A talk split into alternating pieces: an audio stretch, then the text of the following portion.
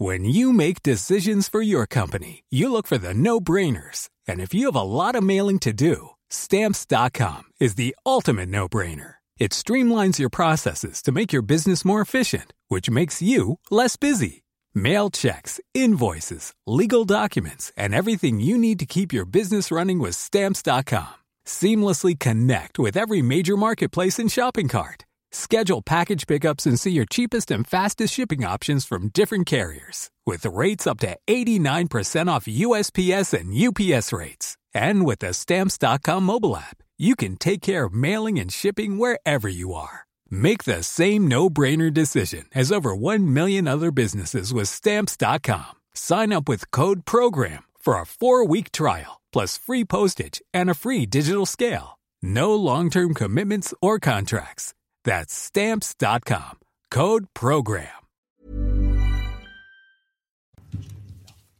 C'est News, il est 5h59. Bienvenue à tous. Merci d'être avec nous. La matinale, c'est parti à la une. Ces inondations dans le sud-ouest, la Nive et l'Adour sont en crue. Prudence si vous circulez dans le secteur. On fait un point complet avec vous, Alexandra Blanc. Éric Zemmour face à Bruno Le Maire. Que faut-il en retenir? On va entendre des échanges et puis avec Florian Tardif, on verra qu'Éric Zemmour voit au-delà des élections, de l'élection euh, présidentielle. Le plan blanc déclenché dans plusieurs régions, quel impact dans les hôpitaux privés? Reportage à suivre.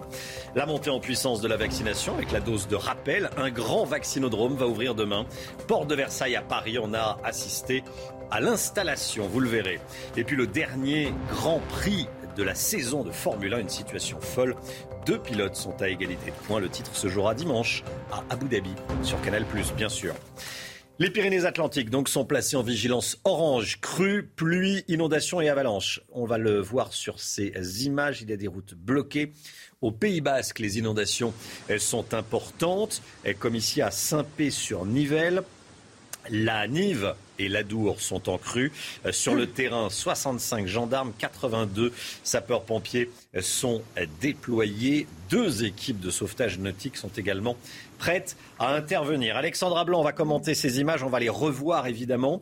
Euh, la difficulté aujourd'hui, c'est qu'il va continuer de pleuvoir toute la journée. Hein. Oui, exactement. On attend une nouvelle fois des fortes pluies, des pluies qui vont arriver sur des cours d'eau déjà saturés. Donc, conséquence, le risque d'inondation va se maintenir tout au long de cette journée de vendredi. on le voit sur les images, ça concerne principalement les Pyrénées-Atlantiques, où l'on a eu parfois l'équivalent de quelques semaines de pluie en seulement quelques jours. L'épisode a commencé hier après-midi et la difficulté, c'est que nous sommes dans un flux de nord-ouest, c'est-à-dire que les pluies se bloquent au pied des Pyrénées et donc, conséquence, les inondations sont bien présentes avec donc la crue de la Nive ou encore de la Dour. D'ailleurs, on va vous montrer les cumuls de pluie enregistrés euh, ce matin, cumuls de pluie déjà importants avec localement jusqu'à 122,8 122,8 mm de pluie euh, sur les Pyrénées-Atlantiques. On a eu beaucoup d'eau également euh, pour les Hautes-Pyrénées avec donc de la neige en montagne et donc le risque d'inondation est au rendez-vous, mais également le risque d'avalanche qui va donc se maintenir sur les Pyrénées puisque l'on attend déjà encore une fois beaucoup de neige aujourd'hui. Vraiment situation à surveiller et surtout 11 départements restent placés sous surveillance. Inondation qui devrait donc se maintenir puisque je vous le rappelle, vous aurez de la pluie tout au long de la journée. Merci Alexandra. Alors que l'on voit la carte euh, météo et on va y revenir tout au long de la, matinée hein, sur cette situation. La campagne 2022, premier échange entre un candidat à la présidentielle, entre Éric Zemmour, candidat à la présidentielle, et un membre du gouvernement, Bruno Le Maire, qui soutient Emmanuel Macron et le candidat de Reconquête, Éric Zemmour. Parmi les points qui les divisent, la place de l'islam dans le pays. Écoutez. Quand vous dites que je dis effectivement aux musulmans, ils doivent choisir entre l'islam, cet islam-là décrit par Renan, et la France, je leur tends la main justement. Je leur dis, ils doivent ils doivent. Vous ne leur tendez pas la Laissez-moi finir. Je vous ai pas les interrompu. Vous leur adressez une gifle en pleine Pas du tout. Mais non. Quand vous dites vous un citoyen français de confession musulmane qui doit choisir entre l'islam et la France, c'est pas une main tendue. Monsieur le maire, c'est une gifle est-ce que vous pourriez en plein ne visage. pas m'interrompre Lorsque vous me choquez, que... et lorsque vous choquez des millions de compatriotes qui je vous me... écoutent, je, vais je vous me dire. permets mais humblement, ne, non, sereinement ne vous de vous interrompre. Votre non. main tendue est une gifle. Quand... Je pense que le grand déclassement est une peur, pas une réalité. Faut pas revenir dessus. Je pense que le grand remplacement est un fantasme. Ce qu'il faut retenir également d'hier soir, c'est que Éric Zemmour a annoncé qu'il présenterait des candidats reconquête aux législatives. Écoutez. Nous avons créé un parti il y a quelques jours. Reconquête. Vous savez combien il y a de militants déjà 28 000. 40 000. Vous, avez, vous datez déjà d'hier. Ça va très très vite. Il y aura des, il y aura des candidats reconquête aux législatives dans toutes les circonscriptions? Bien sûr. Florian Tardif, ça veut donc dire qu'Éric Zemmour voit au-delà de la présidentielle. Hein. Oui, ses équipes en, parlaient déjà. Ils y travaillent d'ailleurs euh, officiellement en coulisses. Aujourd'hui, c'est officiel. Éric Zemmour euh, souhaite présenter donc des candidats aux prochaines législatives. Cela n'a duré euh, que quelques instants hier lors de ce premier grand débat télévisé depuis l'officialisation de sa candidature, mais nous l'avons relevé. Souhaitez-vous présenter des candidats aux prochaines législatives? Oui, bien sûr, sonnant euh, comme une évidence pour euh, le dorénavant candidat à la prochaine élection présidentielle, preuve qu'il voit au-delà de cette échéance électorale et souhaite s'inscrire durablement dans le paysage politique. Reste un obstacle d'ici ces élections législatives. Qui sera sur les listes reconquête le nom de son mouvement? Pour le moment, les ralliements se font attendre. Lui explique rétorque qu'ils viendront, ils viendront, ces ralliements, mais ils se font attendre. Merci Florian. La cinquième vague de Covid touche l'hôpital public, bien sûr, mais aussi les hôpitaux privés. Les centres hospitaliers sont saturés. Le plan blanc a été déclenché dans plusieurs régions métropolitaines. Hein, Et conséquence, les nouveaux malades se dirigent vers les établissements privés. Reportage à la clinique de Bordeaux-Nord où, où, le service de réanimation est déjà sous tension. Antoine Estève et Jérôme Rampenou. Dans ce service de réanimation, on risque de ressentir rapidement les effets du plan blanc. Avec la tension actuelle vécue dans les hôpitaux, les cliniques privées se retrouvent avec de nombreux malades en plus. Ici, on accueille chaque jour de nouveaux cas de Covid. On est à capacité maximale à l'heure actuelle. Les services de réanimation sont impactés, c'est certain, puisque nous, on a sur la réanimation 7 et on attend un huitième malade aujourd'hui qui doit arriver euh, sur 15 lits. Donc plus de 50% des lits sont occupés par des patients Covid graves. 90% des cas critiques de Covid sont des patients qui ne sont pas vaccinés. Les soignants savent que cette nouvelle vague de malades est loin d'être terminée. Ils devront sans doute affronter une saturation du service avant la fin de l'année. Personnellement, j'ai jamais connu ça. La fatigue s'installe. Et après, oui, c'est très intensif, mais on est en service de réanimation, on est là pour ça aussi, quoi. Donc, euh, on est là, donc on fera le travail qui nous sera demandé. Et puis, voilà, on continuera euh, ce qu'il faut, quoi.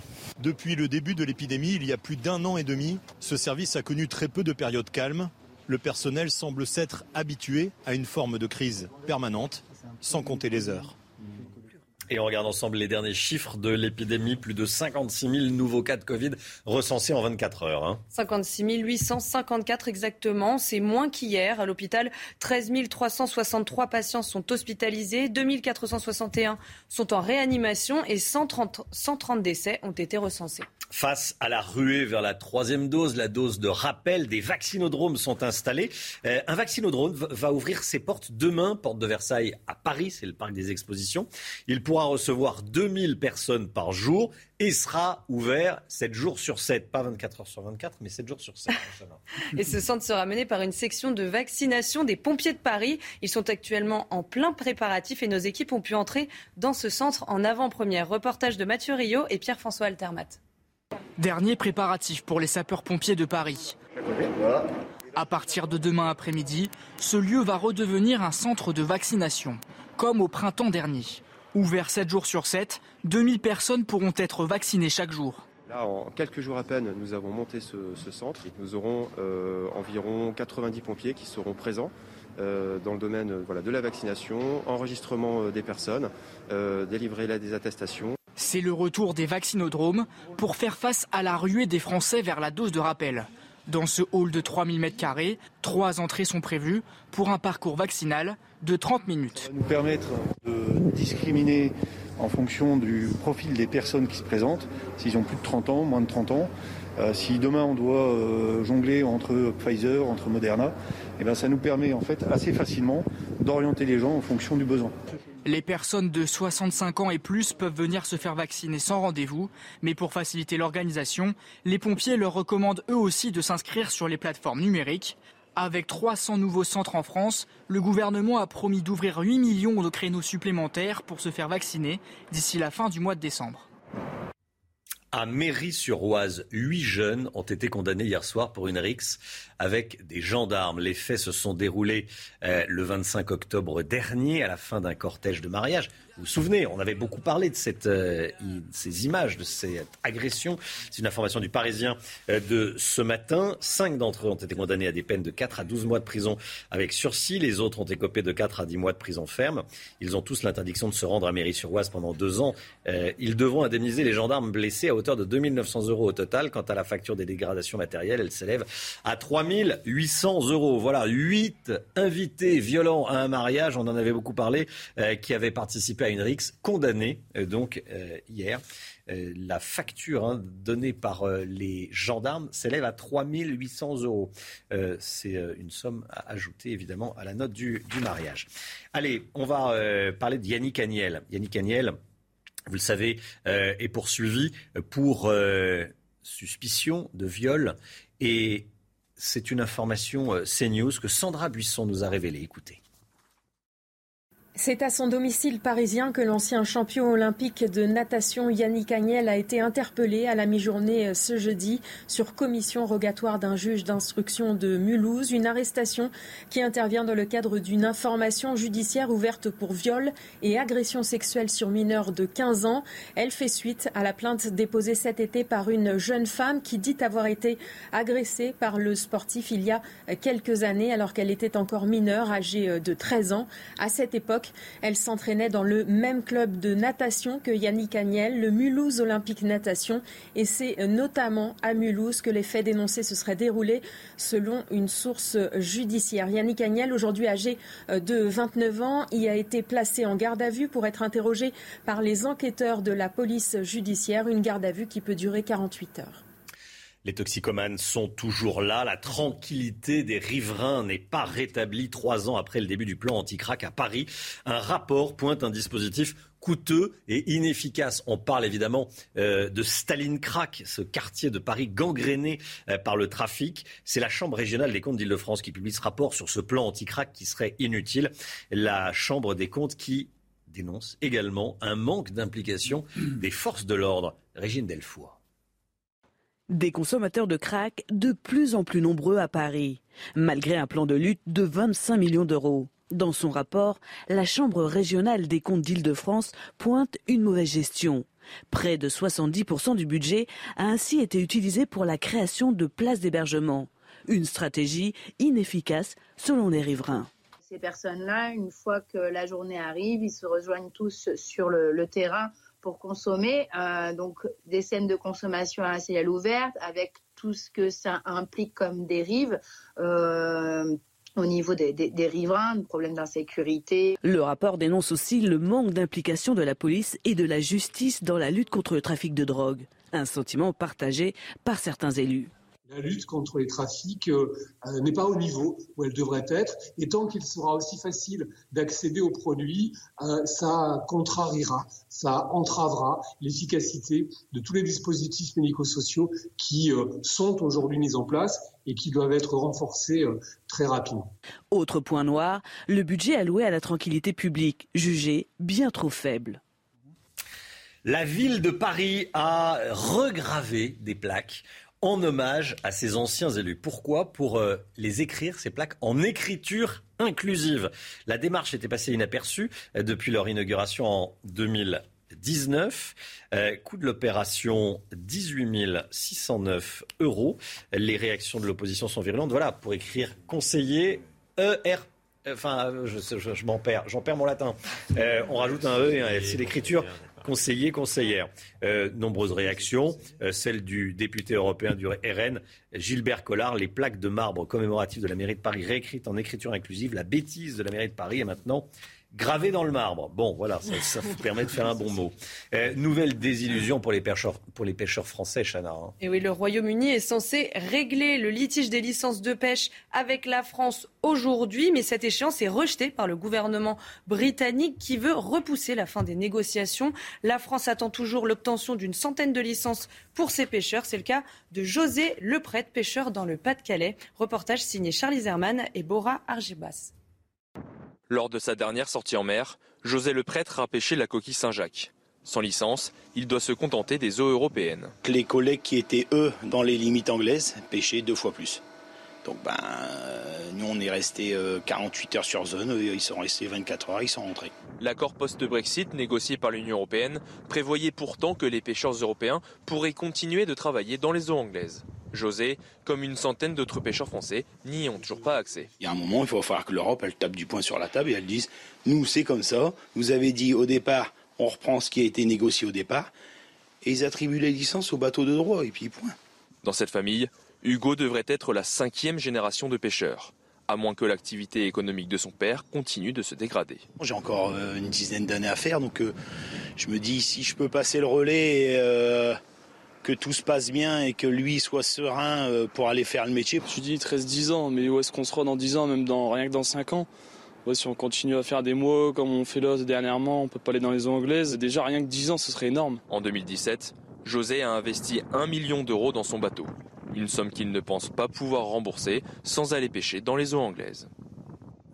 Et Emmanuel Macron euh, s'est exprimé hier avant euh, de prendre la présidence, avant que la France ne prenne la présidence du Conseil européen, euh, conférence de presse du président de la République. Il a parlé de relations difficiles avec le gouvernement britannique, notamment au sujet de la pêche, mais aussi du Brexit. Écoutez. Nous avons en effet aujourd'hui des relations qui sont difficiles. Mais elles sont difficiles pourquoi? Parce que le gouvernement actuel jusqu'à présent, et j'espère que les choses vont changer, qu'on peut se réengager de bonne foi dans un, agenda de confiance, mais simplement ne fait pas ce qu'il dit. J'aime la Grande-Bretagne, j'aime son peuple, j'ai terriblement envie d'avoir un gouvernement qui souhaite travailler simplement de bonne foi avec nous. Le message est clair. 6h15, restez bien avec nous, regardez à nouveau ces images, images des inondations. Les Pyrénées-Atlantiques sont en vigilance orange. Il y a combien de départements vigilance orange inondation Alors nous en, nous en, avons euh, trois en vigilance inondation. Nous avons également euh, de la neige sur les régions euh, de l'Est avec donc 11 départements au total placés sous surveillance. Attention au risque d'avalanche également sur les Pyrénées. Il y a des routes bloquées, on le voit sur ces images. La Nive et la Dour sont en crue. 65 gendarmes, 82 sapeurs-pompiers sont déployés. Deux équipes de sauvetage nautique sont prêtes à intervenir. C'est important sur ces images qu'on va revoir évidemment. Alexandra, qu'est-ce qui, va se qui se passe actuellement et qu'est-ce qui va se passer dans les prochaines heures Alors la mauvaise nouvelle, Romain, c'est qu'il va pleuvoir tout au long de cette journée de vendredi. Ces eaux qui vont donc arriver sur des cours d'eau déjà euh, saturés et surtout dans ce flux de nord-ouest, eh bien, les pluies ont tendance à se bloquer au pied des Pyrénées. Donc, conséquence, le risque d'inondation va s'aggraver. On attend de la pluie au moins jusqu'à demain matin avec des cumuls de pluie qui pourraient localement dépasser les 50 à 80 mm dans le courant euh, de la journée. Crue de la Dour, crue également euh, de la Nive et surtout risque d'avalanche avec en prime le redout, donc ce qui va engendrer la fonte des eaux et donc, conséquence, encore plus d'eau sur des cours d'eau déjà saturés et sous, avec de la pluie en plus. Et ce qui est gênant, c'est que le vent vient pousser l'eau des estuaires, ce qui fait que l'eau s'écoule mal dans l'océan. Exactement ça. Et ça bloque, hein, c'est ça, C'est ça, exactement. En fait, dans ce flux de nord-ouest, les pluies arrivent de la façade atlantique et des régions du nord. Les pluies arrivent donc euh, sur le Pays Basque, notamment hein, sur le golfe de Gascogne, mmh. et se bloquent en direction des Pyrénées, ce qui freine bien sûr l'évacuation des eaux. Et je vous le disais, avec la fonte des eaux, la fonte des neiges, et eh bien donc en plus, ça va aggraver euh, ces inondations prévues dans le sud-ouest. Ça déborde déjà et ça va déborder au moins jusqu'à demain matin. Restez bien avec nous, euh, Alexandra, bien sûr. Il est 6h16, l'écho tout de suite. Alors ça, c'est un sujet toujours très intéressant. Euh, l'apprentissage en France. Mmh. L'apprentissage, ça fonctionne, ça offre du travail à ceux qui prennent ce chemin. Incroyable succès de l'apprentissage en France. C'est pour ça que je voulais que vous nous en parliez ce matin, Eric de Ritmaten. Euh, la France fait maintenant aussi bien que les Allemands. Hein. Alors, pas complètement encore, mais ah. ça monte, ça monte, ça monte. Vous savez, l'Allemagne, c'était et c'est 1 400 000 apprentis. En ah France, ça grimpe. Regardez le graphique, c'est impressionnant. Dans les années 70, en France, il y avait 160 000 apprentis. On est monté à 400 000 en 2013. On est à l'approche des 700 000. Et l'objectif euh, du gouvernement actuel, c'est pour le prochain quinquennat 1 million. Donc, on rejoint les Allemands, c'est vrai. En plus, les Allemands ont trois fois moins de jeunes au chômage. Donc, euh, l'apprentissage, c'est vraiment très, très important. Le problème, c'est le financement. Il faut donner 5 000 euros pour, euh, pour former un mineur. Hein, en dessous de 18 ans, et 8 000 euros. Et si vous rajoutez tous les frais annexes, ça fait pratiquement 15 000 euros pour la collectivité pour financer un apprenti. Voilà, ça c'est cher. Et il y en a tellement, c'est pas budgété. En tout cas, il faudra le budgéter pour l'avenir. Ça risque d'être un peu une bombe à retardement pour les prochains gouvernements. Alors, euh, il faut préciser aussi une chose, c'est que l'apprentissage maintenant, ça plaît vraiment aux jeunes. Vous savez, ce sont les fameuses vocations. Mmh. On disait que c'est une voie de garage. Eh bien, c'est plutôt une voie, bah, c'est plutôt une voie d'avenir. Il, y a longtemps. Hein, Exactement. Mais parce que ça plaît, la pâtisserie, tous les métiers d'artisans. J'allais dire une chose, c'est tous ceux qui se lèvent tôt, finalement. Hein. c'est la France qui se lève tôt. Ce sont les PME. Et on les salue. et on les salue ceux qui se lèvent tôt. Et, c'est la force de la France, parce que les PME, comme on dit toujours, c'est la plus grande entreprise de France. Les artisans qu'on salue, c'est le savoir-faire à la mm. française. Et ça, c'est la France, comme on dit. ouais. C'est News, il est 6h18. Restez bien avec nous. Des inondations dans le sud-ouest. On vous montre les images, évidemment. On est avec Alexandra Blanc euh, qui euh, fait des points, j'allais dire minute par minute, mais en tout cas, on va suivre euh, cette, cette situation, les Pyrénées-Atlantiques sous les eaux. Restez bien avec nous sur CNews. À tout de suite. 6h25, le sport et l'OM qui a battu le locomotive Moscou 1 à 0 hier soir au stade Vélodrome Chana. Et les Marseillais éliminés de la Ligue Europa vont poursuivre leur parcours européen en Ligue Europa Conférence, une nouvelle compétition créée cette année. Écoutez l'un des défenseurs de l'Olympique de Marseille. On est satisfait déjà parce qu'il y avait de la déception à cause du dernier match, parce qu'on était déjà éliminé. Donc aujourd'hui, on, on s'est donner les ingrédients pour gagner à domicile et pour euh, se qualifier pour euh, cette conférence Ligue. On va essayer d'aller le plus loin possible. Voilà, c'est une nouvelle compétition et on va essayer de, tout donner. de toute façon, on n'a pas le choix. Un week-end de folie débute aujourd'hui en Formule 1 sur Canal+. Le dernier Grand Prix de la saison à Abu Dhabi est décisif dans la course au titre. Hein. Et Lewis Hamilton et Max Verstappen sont à égalité de points. La course aura lieu dimanche à 14h pour Alain Prost, champion du monde de Formule 1. L'enjeu ne doit pas prendre le dessus sur les comportements des pilotes. Écoutez. Ça peut mal se terminer, ça c'est sûr. Et puis en plus, il y a eu des, ne serait-ce que les déclarations des, responsables de, de chaque équipe fait que ça, ça, met une, tension euh, supplémentaire. J'espère que ce sera logique, que le meilleur gagnera, que la meilleure voiture, puis voilà, que ça restera uniquement sur le plan sportif, mais ça va être, très, chaud et très tendu. C'est fabuleux jusque-là, avec les petits vents de travers, des, moments là un peu controversés, mais on ne peut pas avoir un championnat aussi serré sans un peu de controverse. Il ne faut pas que ça se termine mal, il ne faut pas que ce soit gâché par des mauvais... 6h27, euh, de la neige en pleine, on voit ça tout de suite avec Alexandra. Et Alexandra, vous nous emmenez autour de Dijon. Oui, regardez, on prend la direction de Dijon où la neige est bien présente ce matin localement. 1 à 3 cm de neige du côté de la Bourgogne. Alors soyez bien prudents puisque ça tient au sol notamment sur l'A40. Alors vraiment, conditions de circulation particulièrement difficiles ce matin entre Besançon, Dijon, Mâcon ou encore Chamonix où on a eu beaucoup, beaucoup de neige. D'ailleurs, 11 départements sont placés sous surveillance. Alors avec d'une part la neige, vous le voyez, euh, sur euh, les Alpes, mais également ce risque d'avalanche sur les Pyrénées, surtout les cours d'eau qui débordent avec donc ces inondations dans le sud-ouest avec euh, localement quelques semaines de pluie attendues d'ici à demain matin. Donc soyez bien prudents. Inondations dans le sud-ouest. Alors au programme ce matin de la pluie euh, quasiment partout. On a actuellement quelques petits flocons de neige, notamment entre Aix-en-Provence et Avignon. On retrouve également un risque d'avalanche accru sur les Alpes ou encore au pied des Pyrénées. Puis toujours ces fortes pluies pour le Pays Basque avec en prime le vent qui souffle bien fort entre les côtes de la Manche et la façade ouest. Dans l'après-midi, très peu d'évolution. Toujours de fortes pluies dans le sud-ouest. Risque d'avalanche toujours bien présent euh, sur les Pyrénées ou encore sur les Alpes. Le vent se maintient et puis toujours cette alternance de nuages et d'éclaircies entre la Bretagne, le bassin parisien ou encore les régions euh, centrales. Les températures ce matin plutôt douces à l'ouest avec en moyenne 6 à 8 degrés entre Bordeaux et La Rochelle. 0 degrés à Dijon, c'est pourquoi la neige tient au sol d'ailleurs. Et dans l'après-midi, eh bien, les températures resteront un peu, à peu près conformes au normal de saison. 9 degrés à Paris, 11 degrés entre Bordeaux et Toulouse et seulement 4 degrés à Grenoble. La suite du programme conditions météo un petit peu plus calme pour votre week-end avec le retour du soleil et des températures qui vont remonter. La neige ne sera plus vraiment au rendez-vous en montagne. C'est News, il est 6h29. Bienvenue à tous. Merci d'être avec nous en ce vendredi 10 décembre. À la une, ces inondations dans le sud-ouest. Regardez ces images qu'on vous montre évidemment ce matin dans la matinale. La Nive et l'Adour sont en crue. Prudence si vous vous trouvez dans le secteur. On va faire un point complet avec vous, Alexandra Blanc. Dans l'actualité, il y a également ce plan sécurité dans les HLM à Saint-Nazaire après de multiples agressions. Agressions de gardiens notamment au pied des immeubles. Reportage à suivre. Un témoignage dans ce journal. Un maire agressé à Ledeuche dans les Pyrénées-Atlantiques. Il a été blessé au visage par un jeune qui pourrit depuis longtemps la vie des habitants. Il est en direct avec nous, euh, monsieur le maire. Merci d'être avec nous et à tout de suite. Et puis, euh, on est en direct euh, ce matin également du euh, Grand Marché de Nantes avec Michael Chailloux. Comment les professionnels vivent-ils la crise du Covid? On verra ça dans un instant avec Michael.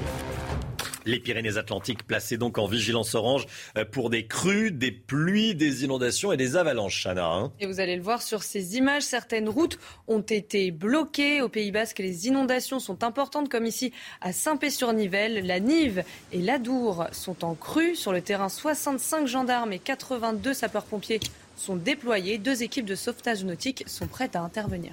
Alexandra Blanc avec nous. Qu'est-ce qui se passe actuellement et qu'est-ce qui va se passer?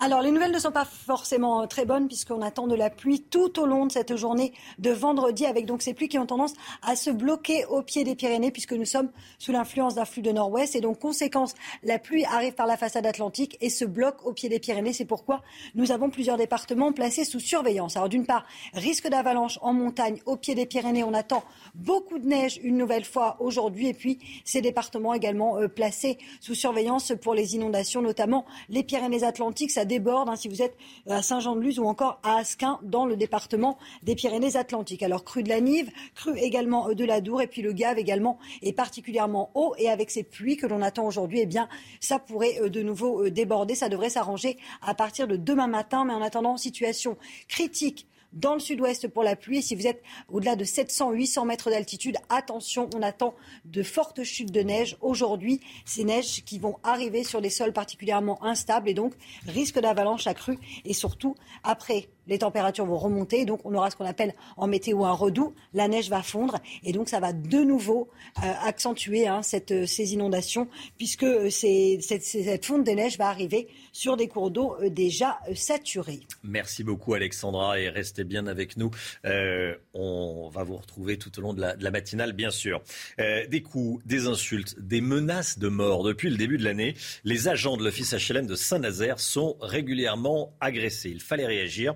Et pour mieux protéger ses employés et ses locataires, eh bien, euh, l'organisme a lancé un plan sécurité, Chana. Hein. Et avec ce plan, les locataires condamnés pour trafic de drogue pourront notamment être expulsés. Toutes les explications avec Thomas Chama.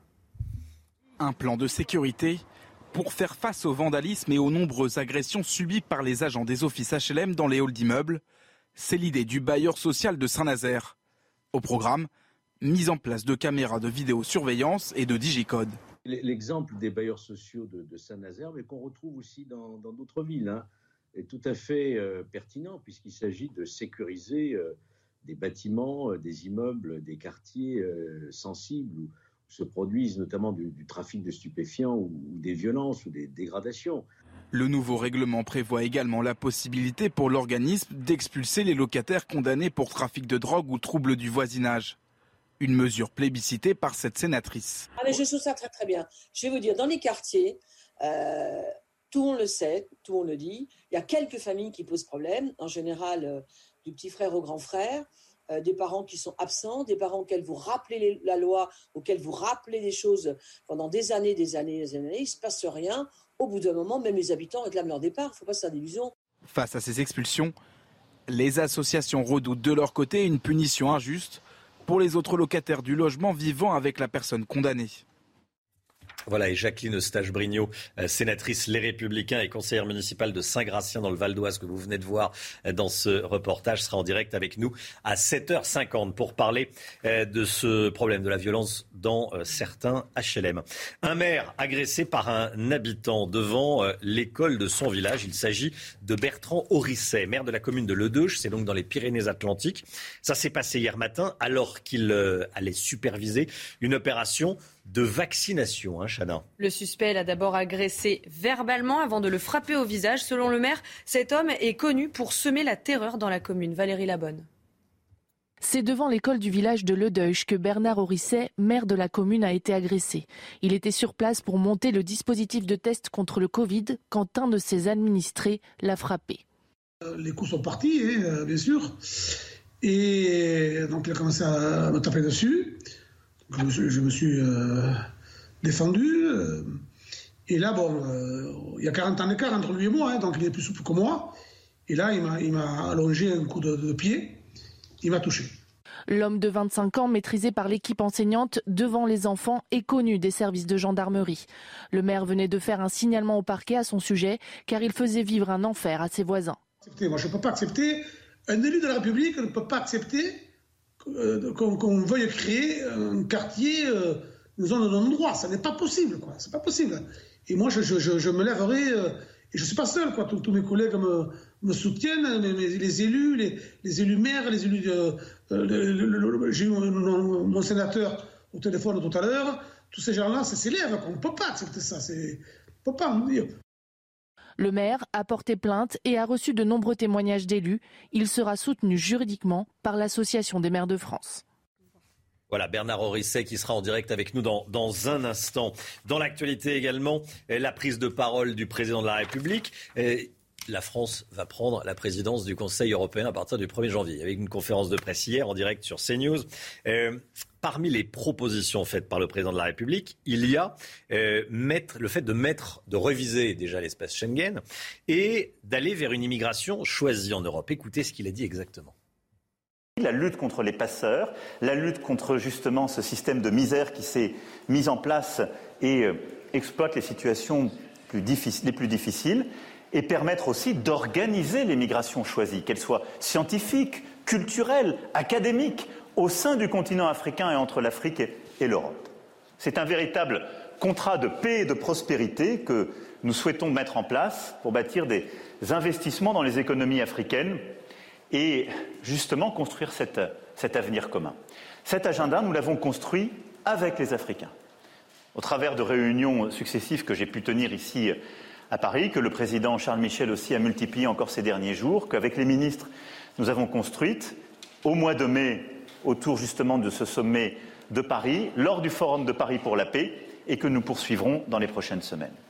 Florian Tardif avec nous. Euh, si son discours était axé sur l'Europe et la présidence française du Conseil de l'Europe, euh, la campagne électorale de 2022 en France hein, euh, était pas très loin. On a vu un programme se dessiner. On va en parler justement. Ce qui est intéressant, c'est que Emmanuel Macron, hier, lors de sa conférence de presse, a réinstallé un instrument de clivage politique qu'il avait euh, d'ores et déjà utilisé euh, lors de la campagne des européennes en 2019, c'est-à-dire le clivage entre progressiste et euh, nationaliste, bien qu'il ait refusé euh, hier lors de sa prise de parole euh, d'expliquer s'il serait oui ou non candidat à la prochaine élection présidentielle.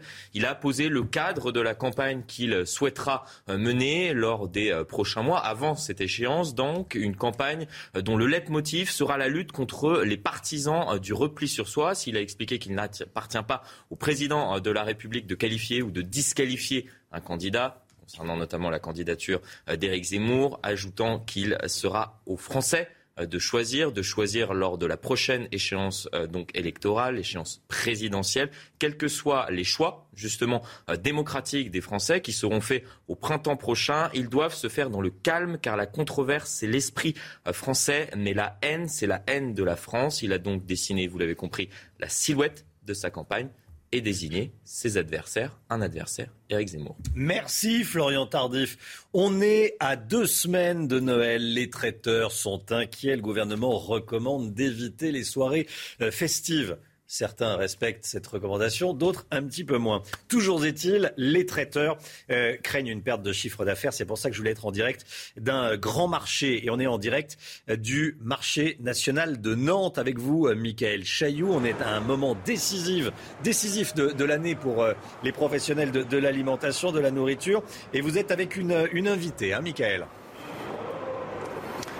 on est oui en pleine action. Là, on est en train de charger les produits, les beaux fruits légumes qui sont arrivés euh, euh, ce matin ici au mines de Nantes. Vous savez, c'est le euh, deuxième plus gros marché de France. 50 000 mètres carrés de surface de vente et puis jusqu'à 140 entreprises qui sont ici présentes. On va en voir une d'elles, c'est la Maison Masse, spécialiste des produits de, grande gastronomie, notamment des produits pour Noël. Vous allez voir là dès l'entrée, il y a des chanterelles qui sont là, qui sont très très belles qui sont arrivées. Puis on va voir euh, Madame Drapito qui nous attend à l'intérieur. On va rentrer euh, tout de suite. Elle est là. Regardez, elle a déjà euh, mis en place des foie gras frais qui sont arrivés ici, de la truffe que vous voyez, et puis des jolies volailles de Brest notamment. Bonjour Madame Drapito, qui est à côté de nous, la responsable de la Maison Masse ici aux mines de Nantes. À deux semaines de Noël, vous êtes en pleine effet est-ce que ça fonctionne? Est-ce qu'il y a des commandes? Oui, heureusement, il y a des commandes, bien sûr. On voit tous nos clients fidèles à l'année euh, qui sont présents et, nous aussi, on est là pour eux, bien sûr. Euh, en effervescence, c'est vrai que je n'ai pas eu le temps de bien vous recevoir ce matin. On a le transporteur qui arrive forcément en retard. Nous, on travaille en produits frais. Mhm. Donc, on attend les camions pour pouvoir euh, servir nos clients. Voilà. Est-ce que cette crise sanitaire que l'on est en train de traverser, cette cinquième vague, est-ce que ça vous touche aujourd'hui? Est-ce qu'il y a des répercussions sur les commandes Oui, bien sûr, il y a quelques répercussions, notamment sur les, les, traiteurs de réception à gros volume. Ça, on ne sait pas comment est-ce qu'on va finir l'année. Euh, après, sur les restaurateurs, il y a un petit peu de répercussions aussi. Il y a des tables qui s'annulent. Bon, on va voir comment, comment tout cela va se, traiter, va se passer, et on, espère euh, être moins pénalisé que l'année dernière en tout cas. Vous diriez que c'est un coup de frein ou c'est un, stand-by? J'ai envie de dire qu'on est en position d'attente. Comment vous diriez ça Alors là pour l'instant on est en position d'attente. Il y a un léger peut-être coup de frein. Encore que euh, les restaurateurs travaillent relativement encore cette année des plats emportés, mais ça, ça ne regarde que moi, il n'y a que moi qui le dis pour l'instant. Et euh, on attend quand même de voir un petit peu comment les événements vont, vont se tourner. Merci euh, Madame Rapieto de nous avoir reçus chez vous euh, avec ces jolis produits. On va vous les remontrer. Il y a des foie gras magnifiques. On résiste pas euh, à vous montrer ça. Et puis des truffes. Regardez derrière ces truffes très très belles. Et on se retrouvera tout à l'heure, Romain, dans une heure, dans une autre belle maison ici.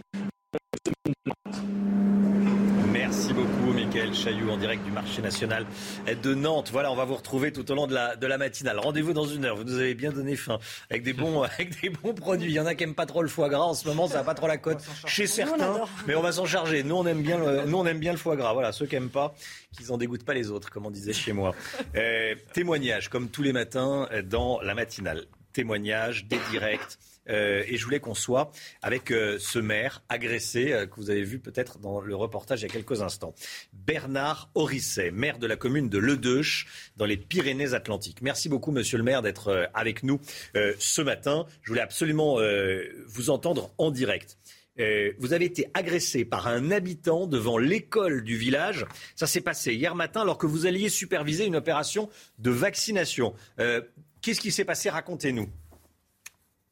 Hier matin, je suis allé à l'école pour euh, mettre en place le plan vaccination avec l'ARS. Donc, euh, un jeune est arrivé, amené les enfants de sa compagne. Et donc, il m'a dit il faut que je vous voie. J'ai dit il n'y a pas de problème. Il était très, très énervé. Donc, là, quand il est sorti, il a commencé à, à dire des insultes, à insulter tout le monde. Et euh, jusqu'au moment où il a commencé à bousculer et où les coups sont partis. Voilà, c'est quelqu'un qui euh, n'a pas accepté que je fasse un signalement au parquet sur ses agissements. Euh, aujourd'hui, dans sa rue, le facteur ne veut plus livrer le courrier. Et ça, on ne peut pas l'accepter. Parce que les, voisins ne peuvent plus se garer, parce que ça devient un endroit où on stocke les voitures. Euh, on prend les ronds-points à gauche, on fait du rodéo en moto.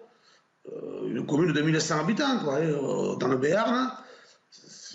on parle des cités, mais on se dit où va-t-on. Oui, la vie, la vie devrait être calme à Le Deuge dans les, dans les Pyrénées-Atlantiques. Il y a une personne qui fait sa loi et l'État est faible face à ce type de personne qui passez-moi l'expression, mais c'est certainement celle qu'on utilise, euh, en tout cas c'est celle que j'ai utilisée, qui pourrit euh, la vie de, tous les habitants. Qu'est-ce que vous dit le préfet? Qu'est-ce que vous dit euh, que vous disent les, gendarmes? Je ne sais pas si vous êtes en zone gendarme ou police, mais qu'est-ce que vous disent les, forces de l'ordre? Donc, moi, j'ai déposé trois plaintes depuis un an. Les riverains ont été aussi déposés plainte. Les gendarmes se sont rendus sur place, moi aussi, avec eux, tout seul. Euh, les voisins euh, se font agresser, se font bousculer. Donc tout ça, ça ne peut plus, tenir. Donc moi, en septembre, j'ai écrit à Madame le procureur de la République, qui a mandaté les gendarmes d'Oloron pour pouvoir euh, aller voir ce qui s'est passé. Et lui, donc ce gars-là, a été entendu mercredi matin par les gendarmes. Et donc, quand il a su que c'était la mairie de la mairie, et monsieur le maire qui avait euh, écrit au parquet, au procureur. Donc là, euh, son sang n'a fait qu'un tour. Hein, donc il m'a dit, euh, je vous laisse imaginer les mots qu'il a pu me dire. Oui. il n'acceptait pas que je puisse faire ce genre de travail, alors que c'est le, le, rôle d'un élu de, de signaler ces faits-là. Donc voilà, aujourd'hui, comment ça s'est passé? Et je trouve dommage parce que ce sont des enfants qui ont été très perturbés. Euh, parce que ce coin-là, on le connaît. On a eu un feu de l'école criminelle en 2016. Euh, tout tourné autour, de cette maison aussi. Donc aujourd'hui, les enfants qui ont vécu l'incendie en 2016, ce sont les mêmes qui aujourd'hui sont en CM2. Oui, et, ont vu le, maire. Euh, le maire être agressé devant l'école. Merci beaucoup d'avoir témoigné. Merci pour votre courage. à mon avis, ça va bouger. Vous savez, quand euh, on commence à en parler sur CNews, vous allez voir. Vous allez recevoir, j'ai entendu un coup de euh, le téléphone sonner derrière vous. Vous allez voir. Le préfet va vous appeler, les polices, les gendarmes vont vous appeler. Ça va, ça va bouger un petit peu plus rapidement. Euh, mais c'est vrai que c'est scandaleux qu'une personne fasse la loi et pourrisse la vie des habitants. Merci beaucoup, Monsieur le Maire. Merci. Hein. Merci. Et, bonne journée à vous. Merci beaucoup d'avoir témoigné ce matin dans, dans la matinale CNews. Le sport tout de suite avec l'OM qui a battu le Lokomotiv Moscou 1-0 hier soir au stade Vélodrome. L'OM qui a donc battu le Lokomotiv Moscou 1-0 au stade Vélodrome. Euh, éliminé de la Ligue Europa, les Marseillais vont poursuivre leur parcours européen en Ligue Europa Conférence, une nouvelle compétition créée euh, cette année. Et puis un week-end de folie débute aujourd'hui en Formule 1 sur Canal+, Chana. Hein. C'est le dernier Grand Prix de la saison à Abu Dhabi qui est décisif dans la course au titre. Lewis Hamilton et Max Verstappen sont à égalité de points. La course aura lieu dimanche à 14h. 6h48, 7h moins le quart, l'instant musique, comme tous les matins. On va écouter euh, le dernier titre de Marc Lavoine, Le Train. Euh, Marc Lavoine qui revient avec un clip poétique. Regardez.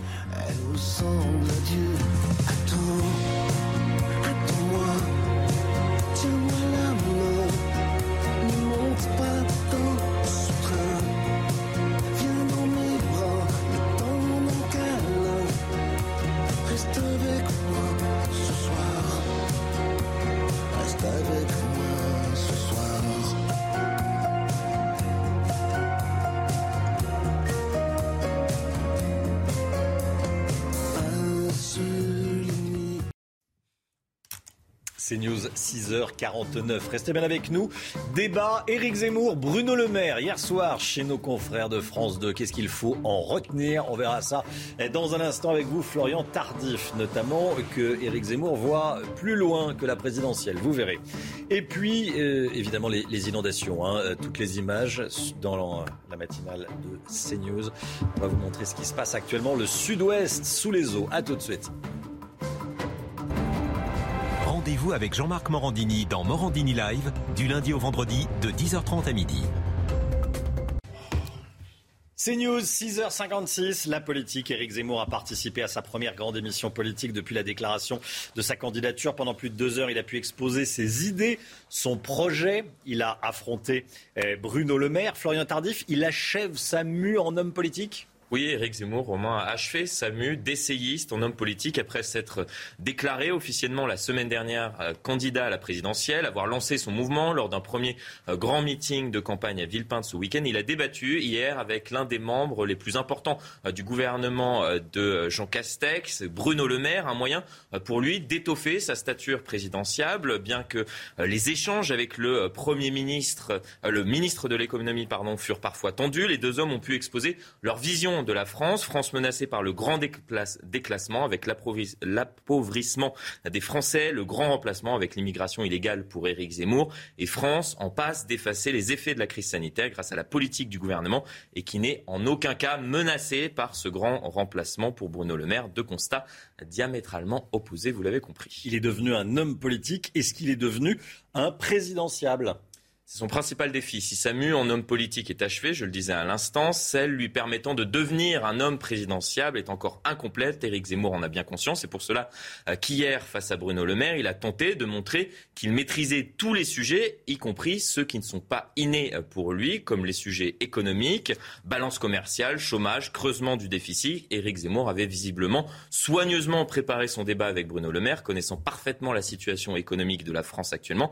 Il aurait dû, en revanche, se pencher un peu plus sérieusement sur le financement de ces propositions économiques sur lesquelles le candidat était attendu. Interrogé à ce sujet par Bruno Le Maire, Éric Zemmour a été incapable de chiffrer le coût de ces dernières malgré les relances du ministre de l'économie, chiffrer leur coût et montrer, Romain, comment les financer. Bruno Le Maire, sentant la faiblesse de son adversaire, a multiplié les attaques sur ce point, provoquant la colère de ce dernier, qui lui a répliqué Vous êtes le Père Noël, vous avez arrosé la France, je cite, soyez un peu humble, un peu euh, d'humilité. Ne prenez pas vos grands airs quand vous parlez euh, de déficit. Pas vous, calmez-vous, monsieur Zemmour, a rétorqué le ministre de l'économie. Une scène rejouée à plusieurs reprises qui a montré les limites du candidat à contrôler son image. Voilà, c'est euh, étonnant et amusant parce qu'on entendait la même chose avec Emmanuel Macron. Hein. en novembre, en décembre, est-ce qu'il peut être président de la République? Il n'a jamais été élu. Et puis il a fait cette annonce. Éric Zemmour se projette déjà au-delà de la présidentielle. Hein. Oui, ces équipes en parlaient déjà en coulisses depuis euh, un moment. Aujourd'hui, c'est officiel. Éric Zemmour souhaite présenter des candidats aux prochaines législatives. Cela n'a duré que quelques instants hier lors de ce débat télévisé. Question présenterez-vous des candidats aux législatives? Réponse de l'intéressé oui, bien sûr, sonnant comme une évidence donc pour Éric Zemmour, preuve qu'il voit, euh, qu'il se voit déjà au-delà de la simple échéance présidentielle et souhaite s'inscrire durablement euh, dans le paysage politique français. Reste un obstacle. Qui sera euh, sur les listes de reconquête Le nom de son hmm. mouvement. Pour le moment, les ralliements de poids se font attendre. Ils viendront, réplique Éric Zemmour, sauf que pour le moment, ils se font toujours attendre. Merci Florian. Laurence Ferrari recevra à 8h15 Laurence Rossignol, vice-présidente PS du Sénat. Soyez là, 8h15, il est 6h59, le temps.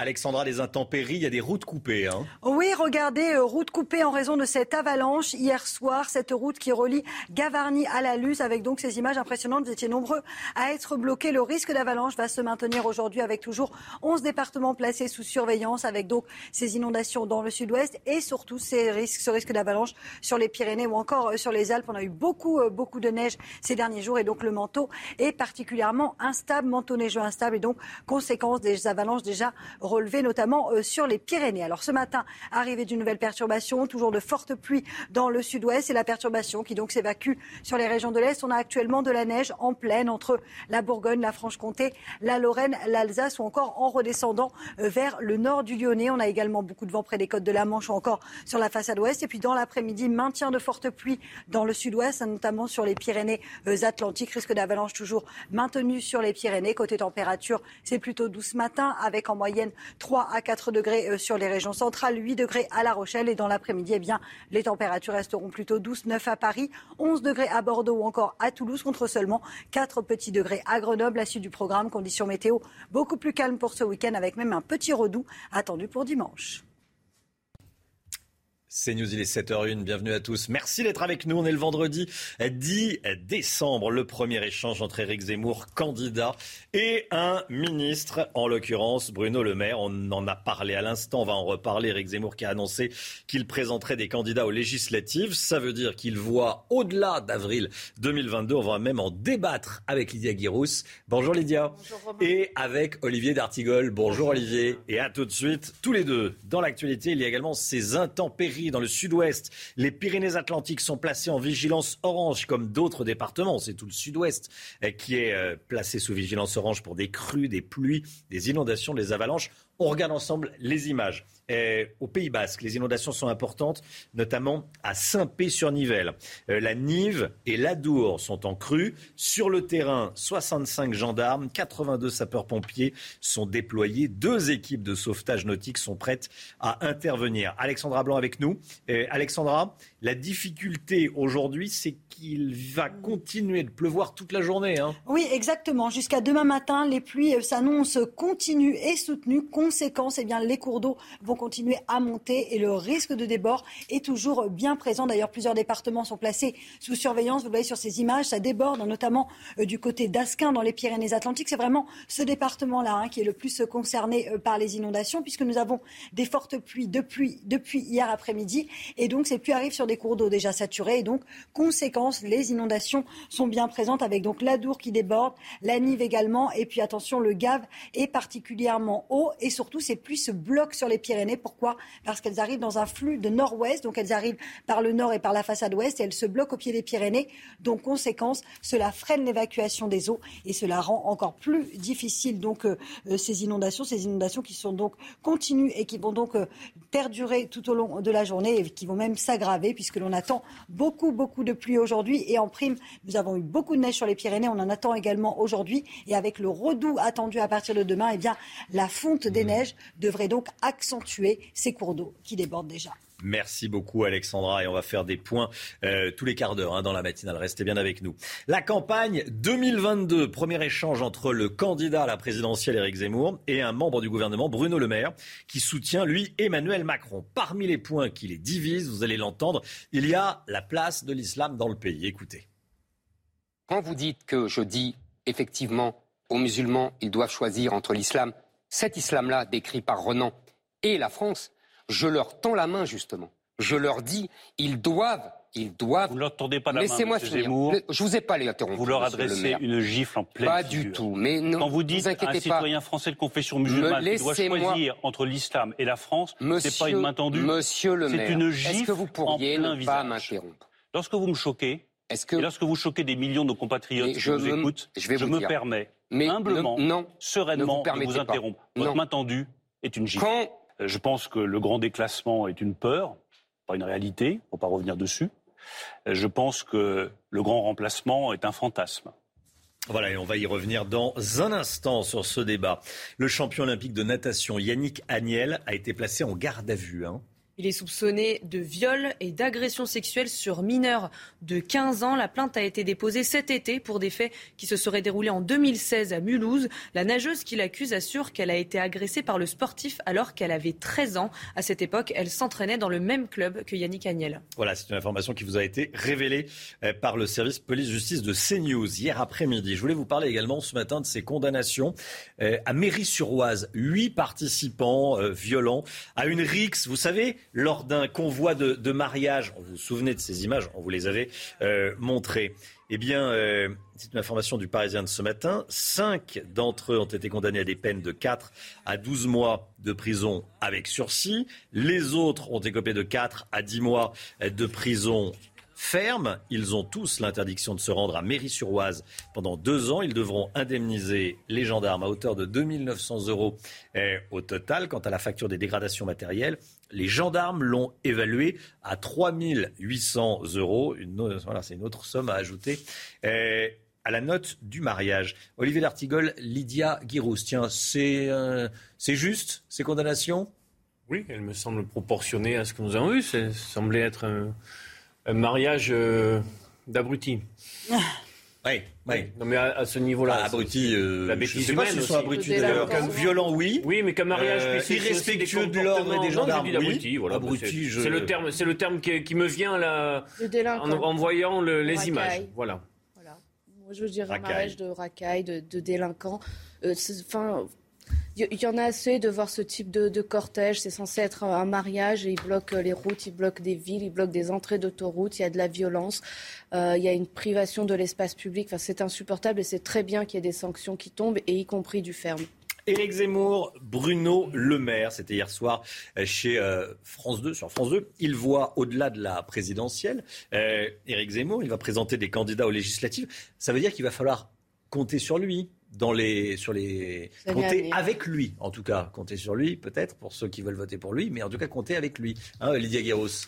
Oui, oui, bah, c'est pas une aventurette. Non, non, c'est pas une aventurette. C'est une information qui est capitale, ça. Hein. C'est structuré. Il a lancé son parti. Donc euh, hier, il a indiqué qu'il avait déjà 40 000 adhérents pour des adhésions à 30 euros. C'est quand même euh, énorme. Beaucoup de partis aimeraient avoir 40 euh, 000 adhérents. En quelques en semaines. Quelques, en, quelques, en, quelques, jours, puisque c'était après le congrès qu'il a lancé son parti Reconquête. Évidemment, derrière lui et derrière, après la présidentielle, il y aura des candidats à l'élection législative. Il trouvera des candidats. Vous savez, En Marche a, trouvé ses candidats en quelques clics sur le site mmh. internet. Donc je pense qu'il aura un afflux de, candidatures. Et, dans son entourage, il y a une volonté de faire vivre cette aventure euh, reconquête, cette aventure euh, Zemmour, au-delà de la présidentielle. Après, les résultats, je ne sais pas ce que ça donnera. Non mais c'est vrai qu'on j'écoutais, on écoutait là, le, papier de Florian Tardif là, et et euh, on disait oui, est-ce qu'il est présidentiable ou pas? Mais en fait, on disait la même chose avec Emmanuel Macron. Avec beaucoup de candidats. avec beaucoup de candidats. Et on dit il n'a pas de programme. Oui, bah, on, connaît bien le programme de tous les candidats. Il a déroulé hier quand même sur la partie Macron était euh, ministre de l'économie sortant.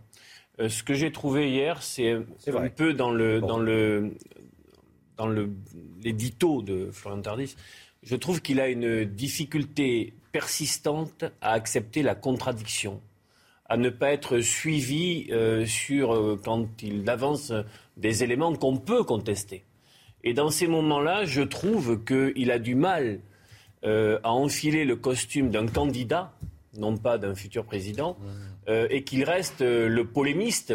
et parfois, cet, cet, agacement très visible peut l'amener à l'outrance. Il me semble que Bruno Le Maire a joué de cet effet-là lors de certains moments de, l'émission. Euh, c'est pour ça qu'il me semble que la mue n'est pas totalement opéré. Il en a joué un peu trop souvent, je trouve, Bruno Le Maire. Autant la première fois, la deuxième fois, ça, allait, on sentait qu'il pouvait repousser dans ses retranchements Éric Zemmour. Et la stratégie, c'était de montrer un Éric Zemmour qui se met en colère, qui ne, gère pas ses émotions. Euh, mais comme ça, il l'a fait trop souvent, je trouve que la ficelle était grosse et on sentait que c'était préparé par euh, les communicants. C'est vrai qu'Éric Zemmour va devoir démontrer qu'il a un calme olympien, qu'il accepte la contradiction, même si peu de politiques aiment la contradiction. Euh, moi, j'ai trouvé que c'était euh, un débat qui était d'une certaine manière assez rafraîchissant, euh, qui sort de ces débats un peu trop feutrés. il impose en fait Éric Zemmour un nouveau style, un style un peu trumpiste avec la provocation au cœur de, de, sa façon de, communiquer et surtout il ne s'excuse jamais, il ne revient jamais, y compris sur certains dérapages. Ça va être l'élément nouveau de la campagne, je pense. Pardon Lydia, excusez-moi. Euh, sur la contradiction, à un moment, il a dit euh, si je suis président, c'est pas le Conseil constitutionnel qui, euh, qui oui, la France. Mais il y a très régulièrement dans les propos d'Éric Zemmour une difficulté sur l'acceptation de l'état de droit, que ce soit au niveau international ou au niveau hexagonal. Et il y a toujours aussi des sujets rugueux pour lui puisqu'en effet, Alors, je sais pas si c'est l'état de droit ou euh, sur la démocratie. En tout cas, c'est ce que je suis élu avec ce programme, c'est ce programme en tout cas, c'est ce que je ressens. Et il y a euh, des marqueurs qui restent euh, rugueux pour lui, puisque en effet, le problème pour lui n'est pas l'islamisme, mais l'islam. Et quand il demande euh, à des concitoyens français de confession musulmane de choisir entre leur religion et l'appartenance à la communauté nationale, ce n'est pas acceptable il me semble qu'il ne demande pas de choisir. C'est écrit dans son religion. Livre. il, non, c'est sur la, version politique. Vous devrez choisir entre l'islam et la France. Vous devrez il demande choisir à ce qu'il soit d'abord français. Mais il met, voilà, donc c'est une, c'est une, une, injonction insupportable. Lydia Je suis pas certaine que ce soit ça. Je pense que ce qu'il veut dire, c'est soyez d'abord et avant tout euh, français avant euh, de, de, vous considérer à travers votre identité euh, religieuse. C'est un appel à l'assimilation. Moi, je ne veux pas qu'on diabolise l'assimilation. De nombreuses personnes se sont assimilées sans aucune difficulté et sans renier d'où elles venaient ou leur religion ou leur identité euh, passé euh, euh, culturelle. Donc je, pense qu'il ne faut pas trop caricaturer ces sujets-là. L'assimilation peut aussi être une, une solution pour sortir de cette impasse qu'est le séparatisme dans lequel nous allons faire en totalement. Sorte, et je pense qu'il faut agir ainsi, et vous avez raison, je fais en sorte de dire très précisément ce qu'écrit notamment Éric Zemmour. Et euh, cette injonction, c'est pour ça que je parle d'une injonction, est euh, très précisément écrite dans son dernier ouvrage. Emmanuel Macron, son projet pour l'Europe, c'était une conférence de presse euh, hier et il veut notamment organiser l'immigration choisie. C'était une conférence de presse où il euh, parlait du programme de la France, la France qui va prendre la présidence du Conseil, euh, de, du Conseil européen à partir du 1er janvier prochain. Ça ressemblait à un programme, c'est un programme pour l'Europe, c'est aussi un programme pour la France. C'est exactement ça. On va écouter un, on va écouter ah, un extrait. Bah, oui, on, va, on écoute ah, un oui, petit oui, extrait. La lutte contre les passeurs, la lutte contre justement ce système de misère qui s'est mis en place et euh, exploite les situations les plus difficiles, et permettre aussi d'organiser les migrations choisies, qu'elles soient scientifiques, culturelles, académiques, au sein du continent africain et entre l'Afrique et, l'Europe. C'est un véritable contrat de paix et de prospérité que nous souhaitons mettre en place pour bâtir des investissements dans les économies africaines et justement construire cet avenir commun. Cet agenda, nous l'avons construit avec les Africains, au travers de réunions successives que j'ai pu tenir ici à Paris, que le président Charles Michel aussi a multiplié encore ces derniers jours, qu'avec les ministres, nous avons construites au mois de mai, autour justement de ce sommet de Paris, lors du Forum de Paris pour la paix, et que nous poursuivrons dans les prochaines semaines. Lydia Guérous, Olivier d'Artigol, c'est un petit clin d'œil à la droite, là, hein, l'immigration choisie. Mais en fait, la, la présidence euh, de, de l'Union. C'est le en même temps qui continue.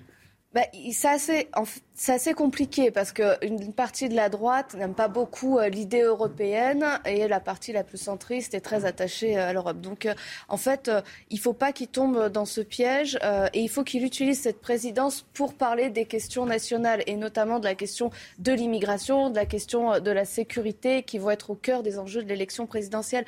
Donc, je pense que lors de cette conférence de presse où je l'ai trouvé plutôt serein, avec de la hauteur, un nouveau ton quand même de la part du, du président et une touche d'humour sur, euh, sur la fin.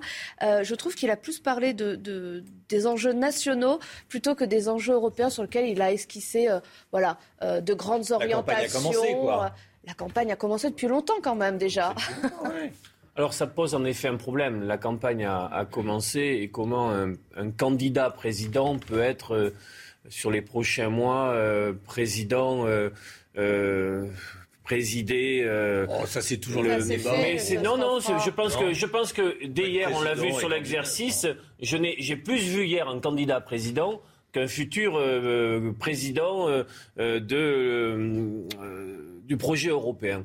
Après le souffle euh, macronien du début du quinquennat, on s'en souvient, Athènes, l'acropole, la belle image, le discours à la Sorbonne. Euh, Aujourd'hui, euh, à la fin des fins, j'ai trouvé très techno. J'ai trouvé un exercice de communicant avec euh, ce ministre qui nous présente la pièce de 2 euros, le logo. J'ai trouvé qu'il manquait de souffle, d'un imaginaire politique. Et euh, il est en grande difficulté sur un certain nombre de questions, sur la souveraineté. Euh, il va y avoir le sommet de l'OTAN en, juin prochain à Madrid, sur des grandes filières stratégiques telles que le numérique, sur la question des migrants. Je l'ai trouvé en panne véritablement de réponses fortes. Ah, il a quand même envoyé des signaux avec euh, la refondation, euh, la réforme de Schengen. Frontex, il doit avoir plus de moyens. Ils ont quand même réussi à mettre des patrouilles euh, du côté de, de Calais. Euh, Bon, je, je trouve que ça avance certes pas assez vite, mais ça avance quand même. Allez, une petite, une que- information pour la fin. Ça a été révélé par l'opposition de droite à Paris. La ville de Paris n'a pas hésité à regraver des panneaux de marbre qui euh, rendent hommage à ses anciens élus pour réécrire les mots conseiller et président en écriture inclusive. Alors je sais pas si on le voit bien, en tout cas c'est en haut de là, voilà. Conseiller avec le point E, point S. Je m'y perds. Voilà, conseiller euh, et R, voilà, écriture inclusive. Montant de l'opération, 18 609 euros, payés, cher, bah, les par Parisiens les autres, hein, payés par la collectivité. Bah oui, c'est pas cher, c'est les Parisiens qui payent Hein, pour on s'en euh, fiche. paraphraser euh, François Hollande. Non mais c'est insupportable cette écriture inclusive, ça sert strictement à rien, c'est discriminant pour tous ceux qui ont des difficultés euh, de lecture et, et- et très honnêtement, euh, ça ressemble. Est-ce que c'est pas pour ça que idéologique. le Parti socialiste est complètement euh, au fond du trou? Est-ce que franchement il y a besoin de faire ça en ce moment? La ville de Paris a d'autres soucis que, que de réécrire conseiller, conseillère. Euh, je, n'arrive pas à lire l'écriture inclusive. Quand je reçois un mail en écriture inclusive, je n'arrive pas à accéder. Oui, je n'arrive pas à accéder au contenu. Donc ça, me semble improbable. En plus, ces plaques, elles sont euh, tellement belles. Pour autant, Anne Hidalgo a été réélue. Dans quelles conditions? Ah, mais on peut dire ça pour l'ensemble des élus. Dans quelles conditions On peut dire ça pour l'ensemble des élus. Je pense que le Covid si c'est le niveau d'abstention, il a été généralisé. Il y a un débat. on ne peut pas dire qu'elle a été mal élue et sur des maires de droite, dire qu'ils ont été bien élus. Non, pas du tout. Mais quand on voit que l'abstention a été très forte sur un certain électorat et ça nous a apporté beaucoup de maires, notamment Europe Écologie Les Verts. Oui, mais ça, on peut pas refaire les élections. C'est un cadeau qu'on a fait aux Français. Bien sûr, non, mais je respecte, mais je hmm. rappelle le contexte. On verra si elle va jusqu'au bout, on verra le score de la présidentielle, ça c'est du Congrès. Après, elle est élue. Oui, ça, il n'y a pas ah bah ça, elle est, elle est élue. On rappelle juste la le démocratie. contexte, bien sûr. Merci à tous les deux, Lydia Guirous et Olivier D'Artigol. Toujours un plaisir de vous retrouver. Oui, parce que c'est la fin de la semaine. c'est pas que pour vous nous voyez arriver, vous dites ah c'est vendredi. Tout le monde se dit ah c'est vendredi. voilà, c'est bon, naturel. Hein. On commence bien le week-end avec vous. Ah voilà, voilà, voilà. Allez, 7h18 euh, tout de suite, c'est l'écho avec Eric de Ritmaten. On va parler du succès de l'apprentissage en France. Est-ce que la France fait aussi bien que l'Allemagne pour l'apprentissage? C'est une bonne question, Romain. Presque, pas encore, parce que l'Allemagne, elle est quand même à 1 400 000 apprentis. Nous, regardez le graphique, 160 000 en 1970, 400 000 en 2013, et là, presque 700 000. Et le gouvernement dit on sera à 1 million Hein, euh, dans le prochain quinquennat. Alors, le problème, c'est le financement. Ça coûte cher, l'apprentissage. Il y a des primes qui sont versées, 5 000 pour les mineurs, 8 000 pour les plus de 18 ans. Vous avez l'État qui donne de l'argent, euh, France Compétences. Vous avez les régions qui financent les CFA. Et puis, vous avez la taxe d'apprentissage. Et c'est là que le bas blesse, parce qu'elle est insuffisante, la taxe d'apprentissage, supportée par les entreprises. Mmh.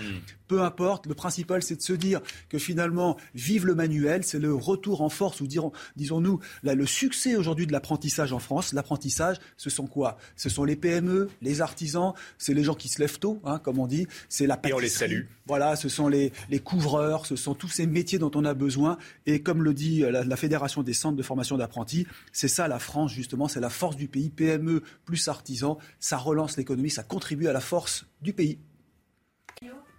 Euh, le sport et un week-end F1 complètement fou en perspective. On en parle tout de suite. Un week-end de folie en F1 sur Canal+, hein, Chana. Et oui, c'est le dernier Grand Prix de la saison à Abu Dhabi et il est décisif dans la course au titre. Lewis Hamilton et Max Verstappen sont à égalité de points. La course aura lieu dimanche à 14h. C'est News, il est 7h20. Restez bien avec nous dans un instant. La chronique des automobilistes avec Pierre Chasseret. Bonjour Pierre et à tout de suite. Et puis on va vous montrer évidemment euh, et faire un point sur la situation dans le sud-ouest. Il y a des inondations. On vous montre les images bien sûr. Et on vous dit tout euh, sur ce qui se passe actuellement et sur ce qui va se passer. Euh, bien sûr, soyez prudents si vous voulez dans le sud-ouest, notamment dans les Pyrénées-Atlantiques. À tout de suite. Rendez-vous avec Pascal Pro dans l'heure des pros, du lundi au vendredi de 9h à 10h30. C'est News, il est 7h27, la chronique automobiliste comme tous les matins avec vous, Pierre Chasseret. Bonjour Pierre. Bonjour. Eh, on parle ce matin de, des fameuses pistes cyclables provisoires eh, qui ont vu le jour pendant les confinements et qui pour certaines vont être pérennisées. Hein.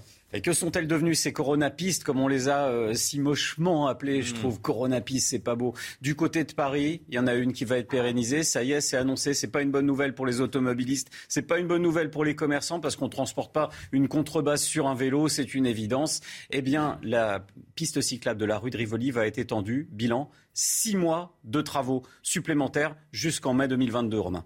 Alors, ça va se traduire par des bouchons supplémentaires. Hein des bouchons supplémentaires, c'est une évidence. Il y a des villes plus pragmatiques hein, qui ont fait le choix inverse, notamment du côté de Créteil, du côté de Saint-Nazaire, si on veut partir un peu en province. Et là, dans ces villes-là, eh bien, on a estimé que les bouchons, c'était prioritaire, qu'il fallait décongestionner.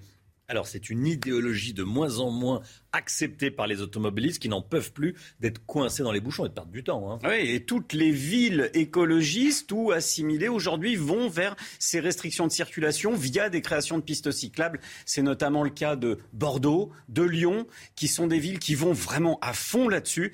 Et pourtant, inutile de, de, se poser beaucoup de questions ou de sortir de l'ENA pour comprendre que la déchéance mmh. de la campagne d'Anne Hidalgo, eh bien, c'est la place de l'automobiliste. Qu'est-ce qu'on connaît d'Anne Hidalgo en France? C'est celle qui crée les bouchons Voilà pourquoi aujourd'hui, eh bien, elle rate sa campagne. C'est sans doute à cause de ces mesures anti-automobilistes. Merci beaucoup, Pierre Chasseret, tous les matins dans la matinale. Et on va, va vous retrouver à 8h30, 7h28, le temps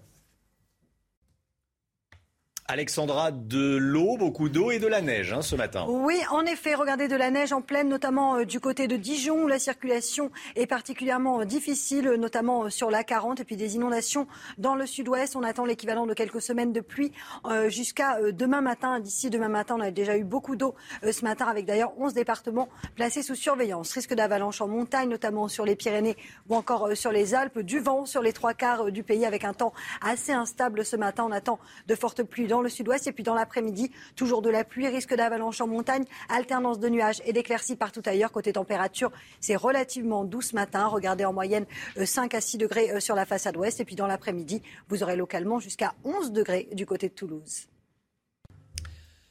C'est News, il est 7h30. Merci d'être avec nous en ce vendredi 10 décembre. Beaucoup d'actualités ce matin à 7h50. On va parler sécurité dans les HLM. Un plan sécurité dans les HLM à Saint-Nazaire. On sera en direct avec Jacqueline Eustache Brignot, sénatrice Les Républicains, qui a été confrontée à ce type de problème. L'édito avec vous, Agnès Verdier-Molinier. Bonjour Agnès. Et on va parler de la complexité des normes en France. Vous allez voir, c'est fou. Agnès va tout nous décrypter. Et puis, euh, on va parler de la vache qui avec Olivier Benkemoun dans un instant. Elle a 100 ans, la vache qui rit, elle ne les fait pas. Les Pyrénées-Atlantiques sont placées en vigilance orange pour des crues, de la pluie, des inondations et euh, des avalanches. Il n'y a pas que les Pyrénées-Atlantiques hein, qui sont en vigilance orange. Alexandra, vous nous le confirmez. On va regarder ensemble ces images.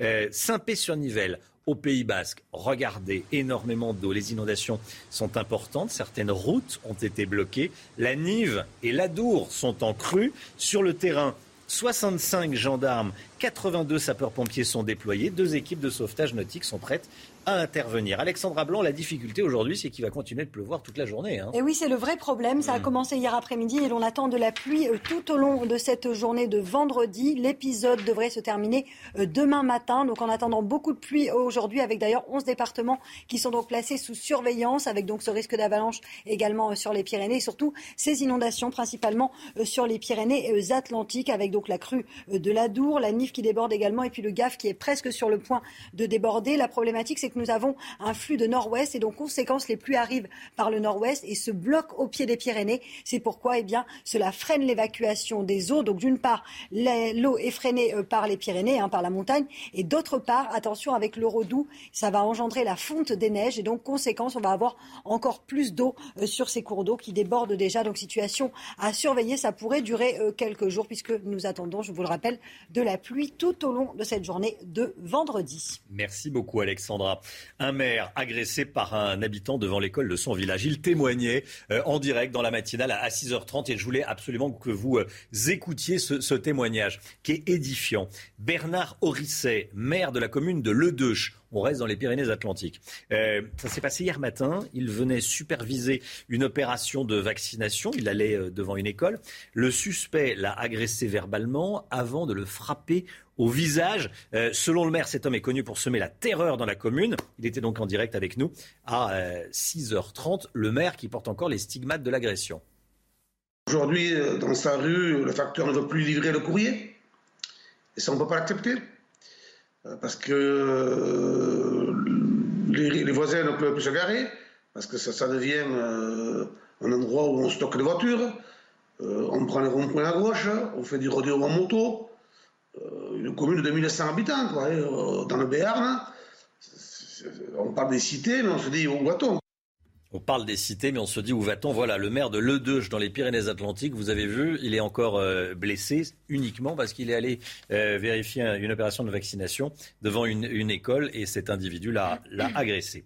Organiser une immigration choisie entre la France et l'Afrique, c'est ce que souhaite Emmanuel Macron. Hein. Une proposition emblématique de la droite que le chef de l'État refuse de laisser à ses adversaires. Écoutez, Emmanuel Macron, il a tenu une conférence de presse hier avant que la France prenne la présidence de l'Union européenne. La lutte contre les passeurs, la lutte contre justement ce système de misère qui s'est mis en place et euh, exploite les situations les plus difficiles, et permettre aussi d'organiser les migrations choisies, qu'elles soient scientifiques, culturelles, académiques au sein du continent africain et entre l'Afrique et l'Europe. C'est un véritable contrat de paix et de prospérité que nous souhaitons mettre en place pour bâtir des investissements dans les économies africaines et justement construire cet avenir commun. On est à deux semaines de Noël, n'oubliez pas. Les traiteurs sont inquiets face au rebond épidémique. Le gouvernement recommande d'éviter les soirées festives. Certains appliquent ces recommandations, d'autres un petit peu moins. Toujours est-il, les traiteurs et euh, plus globalement les professionnels de, l'alimentation craignent une perte de chiffre d'affaires. C'est pour ça que je voulais qu'on soit en direct ce matin d'un grand marché. On va au marché national de Nantes. Tout de suite, retrouver, retrouver Michael Chailloux avec Jean-Michel Decaze. Euh, on va sentir un peu le, marché, comme on dit. Vous êtes avec un, invité, hein, Michael c'est ça. Alors pour le moment, on est sur le, quai de chargement euh, du mine de Nantes. Vous voyez, euh, tout le monde est en train de, repartir. Hein. C'est presque la fin du marché. On va retrouver euh, Joël Blanchard, qui est le, responsable de la maison Berjac. C'est une des plus grosses maisons ici au mine de Nantes. On fait ici 700 à 800 tonnes de marchandises vendues chaque année ici. Monsieur Blanchard, on voit qu'il y a des, très très beaux barres de ligne juste à côté de vous. Tout à fait. spécialité de poisson ici chez Berjac. Monsieur Blanchard, comment, comment ça se passe à deux semaines de Noël avec cette situation sanitaire qui n'est pas très facile pour vous? Moi, C'est pas très facile, mais bon, pour l'instant, euh, ça, va. On a juste euh, le problème des annulations de, commandes de nos chers clients traiteurs et restaurateurs pour les repas d'entreprise qui s'annulent de jour en jour. Sinon, le, quotidien, ça va. Euh, la restauration travaille, on est sur une bonne dynamique, mais bon, on a quand même un petit manque à gagner avec tous ces, toutes ces annulations. Et puis, il y a une autre difficulté, c'est sur le, le personnel qui lui aussi, évidemment, n'est pas épargné par la Covid. Tout à fait, on n'est pas épargné. Nous avons eu quelques cas de, Covid euh, à la maison Berjac et bon, bah, il, faut, il faut faire avec. Ce matin, moi-même, j'ai été donné un coup de main à, mon équipe au petit fumoir euh, pour euh, préparer les saumons fumés pour les fêtes. Mais bon, on reste positif et ça va bien se passer. Merci Joël Blanchard qui est donc le responsable de, cette maison Berjac ici aux mines de Nantes. Le mine où vous allez voir, on va le montrer avec les images de Jean-Michel Decaze. On est en train de, de préparer les dernières commandes puisque les restaurateurs, les traiteurs qui viennent se fournir ici euh, sont sur le point de repartir. Merci beaucoup, Michael. Voilà. Euh, et on va vous retrouver dans, dans une heure. C'est important. On reparle beaucoup de la simplification et de la complexité du nombre de lois, de normes, de l'administration administrante. Et ce n'est que le début, Agnès Verdier-Molinier. Euh, bonjour Agnès. Vous voulez nous parler ce matin de la complexité normative, comme on dirait que ce terme, c'est déjà compliqué. Eh oui, Romain, nos normes, nos lois, nos règlements, nos 73 codes, nos circulaires prolifèrent. Alors dans le rapport du secrétariat général du gouvernement, c'est assez sympa, il y a, il y a plein d'infographies. On analyse les données de Légifrance et on regarde cette activité normative, ben finalement, pendant la crise, ça n'a pas été bridé tant que ça. On a quand même passé 47 lois en 2020. Alors 14 qui étaient liées à la gestion de la crise sanitaire et par rapport à la moyenne habituel par rapport depuis 2002, ben, euh, c'était 49. Donc euh, vous voyez, on a quand même voté énormément en 2020 malgré les confinements. Mais le gouvernement n'est pas vraiment passé par la loi pendant la crise. Alors effectivement, il a sorti euh, l'arme des, ordonnances. Hein, et depuis 2002, on n'a jamais vu passer autant d'ordonnances dans notre pays qu'en 2020. 125 ordonnances, 89, 99 pardon, liées à la crise sanitaire. Et d'habitude, on en a environ 40 par an en moyenne moyenne. Euh, même avec la crise financière, hein, en 2009, on n'en avait pris que 48 ordonnances. Et puis, euh, les décrets d'application hein, pour permettre d'appliquer les lois ont explosé aussi. On est à 559 euh, en 2020. Donc, on voit qu'on a énormément, finalement, légiféré quand même sur cette année 2020. En articles et en mots, ça donne quoi? Alors là, c'est vertigineux. Hein. On compte on comptait 160 000 articles codifiés et non codifiés et on en compte en 2022 240 000. Donc ça veut dire qu'on est euh, sur euh, un, niveau d'augmentation de 50% entre 2002 euh, et 2021. En nombre de mots, c'est encore plus impressionnant. On passe de 22 millions de mots à 42 millions de mots. C'est-à-dire depuis 2002, en 20 ans, on a une hausse de 87% du nombre de mots dans nos lois. C'est pour donner du travail aux avocats, non? Euh, Où est-ce qu'on les trouve, ces mots? Alors, dans, le Code du travail, j'imagine Ah bah oui, voilà. Vous avez tout juste. Le Code du travail, c'est celui qui a le plus enflé. Hein. En 2002, il était à 4900 et quelques articles et en 2021, il est à plus de 10 800 articles. Alors il y a le code de la construction, le code de l'urbanisme hein, qui arrive derrière avec mmh. beaucoup de nouvelles normes euh, pour euh, ce, secteur et on le sait hein, dans le bâtiment, euh, beaucoup s'en plaignent. Et puis ensuite le code qu'on connaît bien, hein, le code des impôts, il a aussi beaucoup augmenté, 1900 et quelques articles pour passer à 2399. Et là c'est un peu différent du code du travail avec le code des impôts. On n'a pas forcément un nombre d'articles qui qui explose, mais à l'intérieur des articles, ça augmente en taille de manière incroyable. Bon, ça, on a dressé le constat avec vous. Euh, comment on peut faire pour euh, stopper cette avalanche de mots?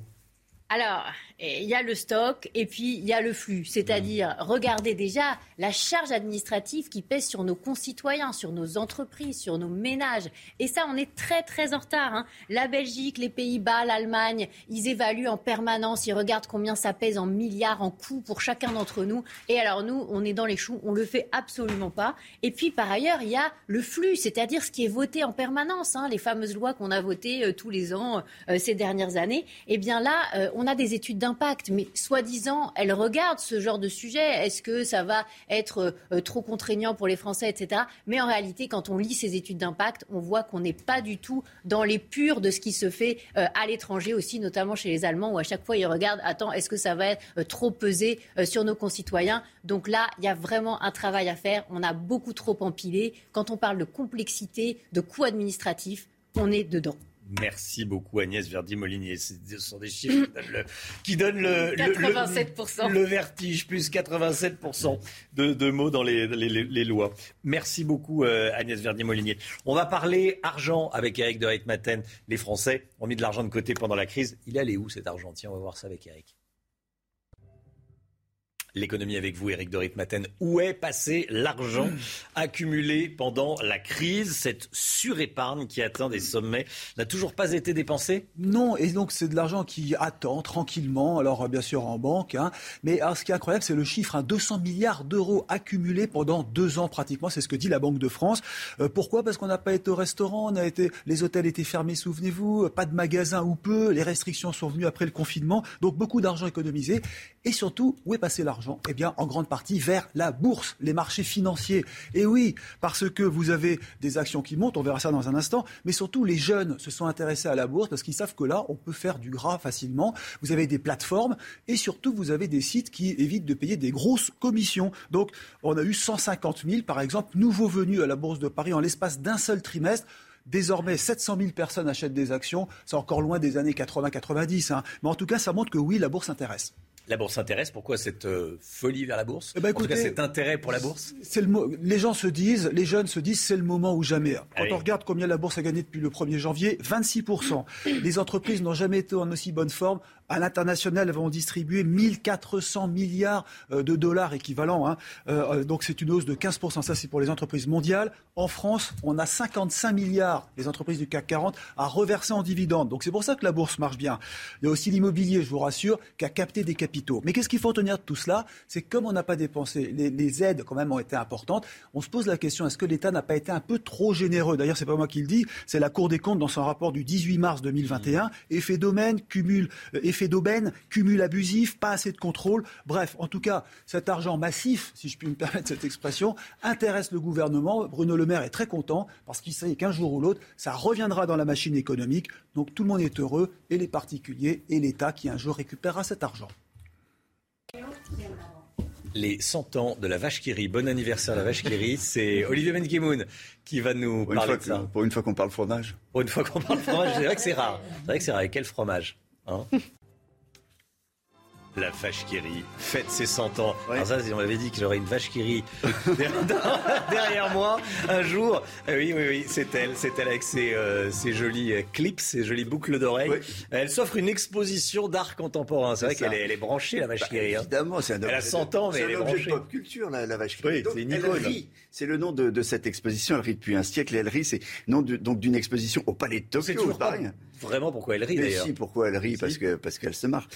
exposition qui accueille une vingtaine d'œuvres réalisées à la demande de la fromagerie Belle, des œuvres pour rire évidemment, puisque c'est le secret de longévité de la vache, la plus célèbre du monde. Donc un fromage qui s'écoule, vous savez combien il y a de portions par an qui s'écoule? 5 milliards de portions. C'est par exemple quasiment un être sur la Terre euh, mange au moins une portion de, de vache que, évidemment, on n'en mange pas qu'en France. Hein. Ah non, dans 130 pays, ce qui fait pas mal de boîtes à collectionner depuis 100 ans. Car oui, il existe des collectionneurs de vaches qui de boîtes de vaches qui dont l'artiste belge Wim Delvoye, qui affirme que parmi les animaux de pub, la vache qui rit est celle qui a su tirer son sabot du jeu. bon. Les marques, comme des animaux, doivent survivre comme dans la nature. Il y a la vache qui rit, mais il y a aussi la vache gorgeon, il y a la vache sérieuse, et la vache qui rit a gagné. Et là, si vous en voulez encore, demain demandez à votre détaillant une boîte de vaches qui rit. J'ai commencé à collectionner les étiquettes. Ils sont toujours le même format. Tout le monde peut devenir collectionneur. Tout le monde peut posséder les images qu'on peut trouver dans toutes les boîtes de la vache qui rit. Eh ben, Wim de au micro d'Inès Sabati qui possède 5000 étiquettes de, de vache qui rit. Euh, Impressionnant, oui. The Laughing Cow en anglais, euh, la vache la crava en Tchéquie, Con Bikoi au Vietnam. Bref, c'est euh, le tour du monde des vaches, quoi. C'est le tour du monde des vaches. La vache qui rit et les arts, c'est une longue histoire. Mais évidemment, c'est une histoire qui commence précisément en 1923 avec un artiste qui s'appelle Benjamin Rabier, euh, grand illustrateur euh, animalier qui, pendant la Première Guerre mondiale, en fait, vous allez le voir, avait dessiné, voilà, sur le camion de transport de viande de son unité, une val, une val, valkyrie, quoi, une vache qui qui se moquait de la valkyrie allemande. Louis Bell l'avait repéré. Et voilà comment la euh, vache qui anti-nazie est devenue la, la vache qui Normalement, il y avait une petite, un petit tableau qui, qui comparait euh, les deux. Et donc, vous avez vu, voilà, ça c'était euh, au début la, la vache qui à gauche, qui était sur le, le, le tableau de, le, hmm. son unité. Et puis à droite, voilà comment elle a été transformée. Et évidemment, elle s'est énormément transformée au cours des, des, des années. Et aujourd'hui, la, la vache qui est tellement iconique, je vous le disais, qu'elle est devenue un objet de la culture, de la culture populaire. Regardez, c'est ce que j'ai dans la Massas Collection. Ça, c'est euh, une boîte. belle boîte, mais ça, on la trouve dans le commerce? Eh oui, on la trouve dans les. Alors, on la trouve à la fois dans les, dans les foires d'art contemporain et, dans, et dans les commerces. Et si on va dans son supermarché Normalement, préféré, il y a 350 000 unités qui ont été euh, distribuées, c'est pas, mal. Même le grand artiste, Daniel Buren, Daniel Buren, qui a fait les colonnes là, a, fait une œuvre et au Palais de Tokyo où il empile euh, des centaines de, boîtes pour obtenir sa, ses fameuses Les colonnes, c'est au Palais, au Palais Royal et là, c'est au Palais de Tokyo, oui, l'exposition. Oui. Donc voilà, vous avez les, retrouvé les, les, bandes. Je suis incapable de vous dire si ça prend de la valeur en laissant les fromages à l'intérieur ou pas. Oui. Ça, je sais pas. Mais en tout cas, on va pas les euh, manger si on les laisse Pour finir, je voulais vous dire qu'à Lons-le-Saunier, la fromagerie historique, il y a aussi un endroit d'exposition. Et en ce moment, ils ont fait une expo qui s'amuse sur les origines de cette vache qui rit, peut-être même depuis la préhistoire. Voilà. Et la question reste entière. je me demandais quel était le lien. Pourquoi la vache On s'est trompé d'image Mais non, absolument. Est-ce qu'on mangeait de la vache qui rit dans les grottes euh, de la Et, et peut-être, en tout cas, on avait déjà des vaches qui riaient. Merci beaucoup, Olivier. C'est News, il est 7h48. Restez bien avec nous, regardez ces images. Le sud-ouest est sous l'eau, des inondations importantes. Évidemment, on vous montre ce qui se passe et puis on fait des points complets euh, météo avec Alexandra Blanc. Euh, soyez là dans, un instant. Et puis on sera également euh, en direct avec une sénatrice Les Républicains. On va parler agression dans les, dans les HLM. Les HLM de Saint-Nazaire ont pris une décision. Ils expulsent les locataires condamnés pour violence, pour trafic des mesures euh, sévères. Est-ce qu'il faut les, les généraliser, ces mesures? On va en parler dans un instant. Restez bien avec nous sur CNews. À tout de suite. Rendez-vous avec Sonia Mabrouk dans Midi News, du lundi au vendredi, de midi à 14h. CNews, il est 8h. Moins 5, 7h55. Merci d'être avec nous. Je voulais euh, qu'on parle de ce qui se passe à Saint-Nazaire et plus globalement dans les HLM. À Saint-Nazaire, les agents de l'office HLM sont régulièrement agressés. Il fallait agir. Et pour cela, pour mieux protéger les employés et les locataires, le bailleur social, Silène, a lancé un plan sécurité. Avec ce plan, les locataires condamnés pour trafic de drogue pourront notamment être expulsés. Euh, coups, insultes, menaces de mort, des gardiens de HLM sont euh, euh, concernés, ont été agressés. Alors, je voulais qu'on en parle avec Jacqueline Eustache-Brignot, qui est sénatrice LR et qui a déjà été confrontée à ce type de problème. Bonjour, Madame la sénatrice. Vous êtes également conseillère municipale de Saint-Gratien dans le Val d'Oise. Euh, je parlais de ce qui se passe à, à Saint-Nazaire. Est-ce que c'est une initiative qu'il faut développer? Bien évidemment, c'est une initiative qu'il faut développer, mais qui n'est pas nouvelle, qui existe déjà depuis très longtemps euh, dans beaucoup, beaucoup de villes. Euh, voilà, parfois d'ailleurs, les villes attendent trop longtemps pour remettre en place tous ces moyens techniques qui permettent de euh, sécuriser les halls, sécuriser. Tout à l'heure, vous parliez de, des agressions sur le personnel, ce qui est totalement inadmissible, mais il y a aussi évidemment des agressions sur les locataires. Donc, dans ces lieux-là, tout le monde, tout le monde est sous la pression, la violence de ces trafiquants. Moi, je l'ai vécu Hein, euh, personnellement. Quand vous menacez euh, les, trafiquants d'expulsion, euh, vous vous faites taper dessus. Hein. Moi, je l'ai vécu. Donc, c'est quelque chose qui existe depuis longtemps. on demande, par exemple, aux locataires leur carte d'identité pour rentrer, pour être sûr qu'ils habitent là, pour savoir si c'est pas des policiers éventuellement. C'est évidemment, inadmissible. Madame la sénatrice, bon, tout le monde est d'accord pour dire que c'est inadmissible. Ça, très bien. mais est-ce que les procédures sont rapides? Est-ce que dans les faits, ça marche? Elles sont extrêmement longues et extrêmement compliquées. Parce qu'en fait, quand un bailleur veut expulser euh, euh, une famille qui pose problème, d'abord, il faut quand même que le maire soit d'accord. Il faut quand même savoir qu'il y a des maires qui sont contre ces expulsions. Donc, s'il n'y a pas une espèce de cohésion très forte derrière cette volonté de faire partir euh, ceux qui pourrissent la vie des habitants, euh, ça ne marche pas. Alors déjà, il faut que les élus locaux soient d'accord sur le principe, parce que le bailleur, il peut pas tout faire tout seul. Et puis après, il y a les procédures qui sont extrêmement longues. Ça veut dire que le bailleur, il faut quand même qu'il ait accès à la réalité des faits, aux condamnations, parce qu'on n'expulse pas des trafiquants de drogue, parce qu'on imagine qu'ils sont trafiquants de drogue. Il faut des preuves. C'est-à-dire qu'il faut que le bailleur puisse avoir euh, de la part de la police et de la justice les vrais la vraie réalité du trafic, du trafiquant, pour pouvoir les faire partir. Et ça, c'est extrêmement compliqué.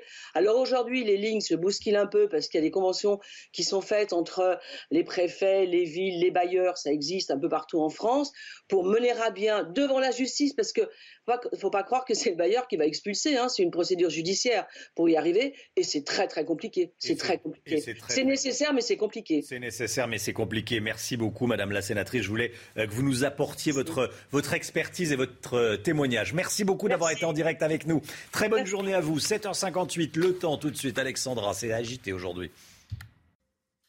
Et oui, les conditions météo s'annoncent une nouvelle fois particulièrement agitées en cette journée de vendredi avec de fortes pluies dans le sud-ouest. On a eu parfois l'équivalent de quelques semaines de pluie sur les Pyrénées-Atlantiques. Et la mauvaise nouvelle, c'est que ça va continuer tout au long de cette journée de vendredi avec des cumuls de pluie importants. Deuxième chose à surveiller, c'est très important, le risque d'avalanche en montagne. On a eu beaucoup de neige euh, depuis le début de la semaine et forcément, le manteau neigeux est particulièrement instable. Donc attention aux avalanches entre les Pyrénées et les Alpes. Du vent, du vent assez fort entre les côtes de la Manche et la façade ouest. Et puis dans l'après-midi, regardez, très peu d'évolution avec toujours un temps très instable dans le sud-ouest. On retrouve également euh, quelques orages entre les régions centrales et l'est du pays. Risque d'avalanche également toujours accru. Et puis beaucoup de vent, euh, notamment euh, sur le sud-est avec donc Mistral et Tramontane qui seront de nouveau au rendez-vous. Alternance de nuages et d'éclaircies partout ailleurs avec ce vent qui se renforcera. Les températures, températures plutôt douces ce matin avec en moyenne 5 degrés pour le bassin parisien, 8 degrés à La Rochelle ou encore 3 degrés du côté de Marseille ou encore d'Aix-en-Provence. Et puis dans l'après-midi, les températures resteront plutôt douces pour la saison. C'est très doux sur la façade ouest avec 11 degrés entre Bordeaux et La Rochelle. Vous aurez 8 degrés à Lyon à l'occasion de la fête des Lumières, 9 degrés pour le bassin parisien et localement 14 degrés euh, pour Perpignan. La suite du programme, un temps un petit peu plus calme enfin avec l'arrêt des pluies dans le sud-ouest à partir de demain, du vent en Méditerranée, puis un petit redout pour la journée de dimanche. C'est News, il est 8h. Bienvenue à tous et merci d'être avec nous en ce vendredi 10 décembre. La politique, la campagne 2022, le premier échange entre Éric Zemmour, candidat, et un ministre, en l'occurrence Bruno Le Maire. C'était hier soir, on va y revenir. Éric Zemmour qui a notamment annoncé qu'il présenterait des candidats aux législatives. Ça veut dire qu'Éric Zemmour voit au-delà de la présidentielle. Vous allez l'entendre et puis on y reviendra avec vous. Eh, Florian Tardif dans quelques instants. À tout de suite, Florian. À la une également des inondations dans le sud-ouest. La Nive et l'Adour sont en crue. Prudence si vous circulez dans ce secteur. On fait un point complet avec Alexandra Blanc. Et puis la montée en puissance de la vaccination avec la dose de rappel. Le grand euh, vaccinodrome de la Porte de Versailles à Paris ouvre demain. On a assisté à l'installation Tout d'abord, 11 départements en vigilance orange pour des risques de crues et d'inondations et d'avalanches dans 7, euh, dont 7 dans le sud-ouest de la France. On regarde ensemble les toutes dernières images. Euh, on va partir à Larens dans les Pyrénées-Atlantiques. Euh, Alexandra Blanc, que se passe-t-il à la Reims? Eh bien, on a eu localement 122 mm de pluie euh, romain euh, depuis hier soir, avec donc des cours d'eau qui commencent à déborder. On avait déjà beaucoup de pluie le mois dernier, et donc ces pluies arrivent sur des cours d'eau déjà saturés. Et donc, conséquence, ça déborde avec donc 11 départements placés sous surveillance aujourd'hui, et surtout les Pyrénées-Atlantiques que l'on surveille attentivement, puisque ça commence à déborder avec une crue de l'Adour, crue de la Nive ou encore la crue du Gave, mmh. avec le Gave qui commence donc à saturer. La vraie difficulté, c'est que nous sommes dans un flux nord-ouest, c'est-à-dire que ces pluies arrivent par l'ouest du pays et se bloquent en quelque sorte au pied des Pyrénées. quand les pluies se bloquent sur les Pyrénées, eh cela freine en quelque sorte l'évacuation des eaux. C'est pour ça que nous avons des inondations. Et puis attention, deuxième difficulté à surveiller, on va avoir un redout euh, sur les Pyrénées et donc conséquence, la fonte des neiges devrait donc accélérer, en tout cas euh, ne devrait pas permettre euh, l'évacuation de ces eaux et surtout on attend de la pluie tout au long de la journée. Ça, c'est la vraie difficulté. Ça devrait cesser à partir de demain matin, mais nous allons avoir de nouveau des cumuls de pluie importants aujourd'hui. Donc, situation vraiment à surveiller. Situation vraiment à mmh. surveiller. Euh, ces inondations, on n'en a pas fini. On va revoir les images, évidemment. Ah euh, ce qui est marquant également, c'est qu'il y a du vent en mer et que ça pousse l'eau dans les estuaires et ça empêche l'eau des, cours d'eau de, s'évacuer. Hein. C'est exactement ça. C'est ce que je vous expliquais. Donc, nous avons euh, beaucoup de vent et ces fortes pluies qui arrivent donc par le nord-ouest du pays et qui se bloquent donc sur les Pyrénées. Donc forcément, cela freine l'évacuation des eaux. Et surtout, on a eu beaucoup de pluie hein, dans le sud-ouest il y a déjà euh, quelques semaines. On a eu de la pluie en octobre, de la pluie en novembre. Et donc ces pluies arrivent sur des sols déjà saturés. Attention, donc l'Adour ou encore euh, le GAF qui commence donc à déborder aujourd'hui et ça va pleuvoir tout au long de cette journée de vendredi. Merci beaucoup Alexandra. La campagne 2022, premier échange entre le candidat à la présidentielle Éric Zemmour et un membre du gouvernement Bruno Le Maire qui soutient lui Emmanuel Macron. Parmi les points qui les divisent, il y a la place de l'islam dans le pays. Écoutez. Quand vous dites que je dis effectivement aux musulmans, ils doivent choisir entre l'islam, cet islam-là décrit par Renan, et la France, je leur tends la main justement. Je leur dis, ils doivent ils doivent. Vous leur tendez pas la Laissez-moi finir. Zemmour. Je vous ai pas les interrompu. Vous leur adressez une gifle en pleine Pas du tout. Mais non, Quand vous dites vous un citoyen français de confession musulmane qui doit choisir entre l'islam et la France, c'est pas une main tendue. Monsieur le maire, c'est une gifle que vous pourriez en plein ne pas m'interrompre Lorsque vous me choquez, que... et lorsque vous choquez des millions de compatriotes qui vous écoutent, je, vais je me permets mais humblement, non, sereinement de vous interrompre. Votre main tendue est une gifle. Je pense que le grand déclassement est une peur, pas une réalité, il ne faut pas revenir dessus. Je pense que le grand remplacement est un fantasme. Et ce qu'il faut retenir également d'hier soir, c'est qu'Éric Zemmour a annoncé qu'il présenterait des candidats aux législatives. Écoutez. Nous avons créé un parti il y a quelques jours, Reconquête. Vous savez combien il y a de militants déjà 28 000. 40 000. Vous, avez, vous datez déjà d'hier. Ça va très très vite. Il y aura des, il y aura des candidats reconquête aux législatives dans toutes les circonscriptions? Bien sûr. Florian Tardif, ça veut dire qu'Éric Zemmour euh, va au-delà d'avril 2022. Hein. il joue les législatives aussi.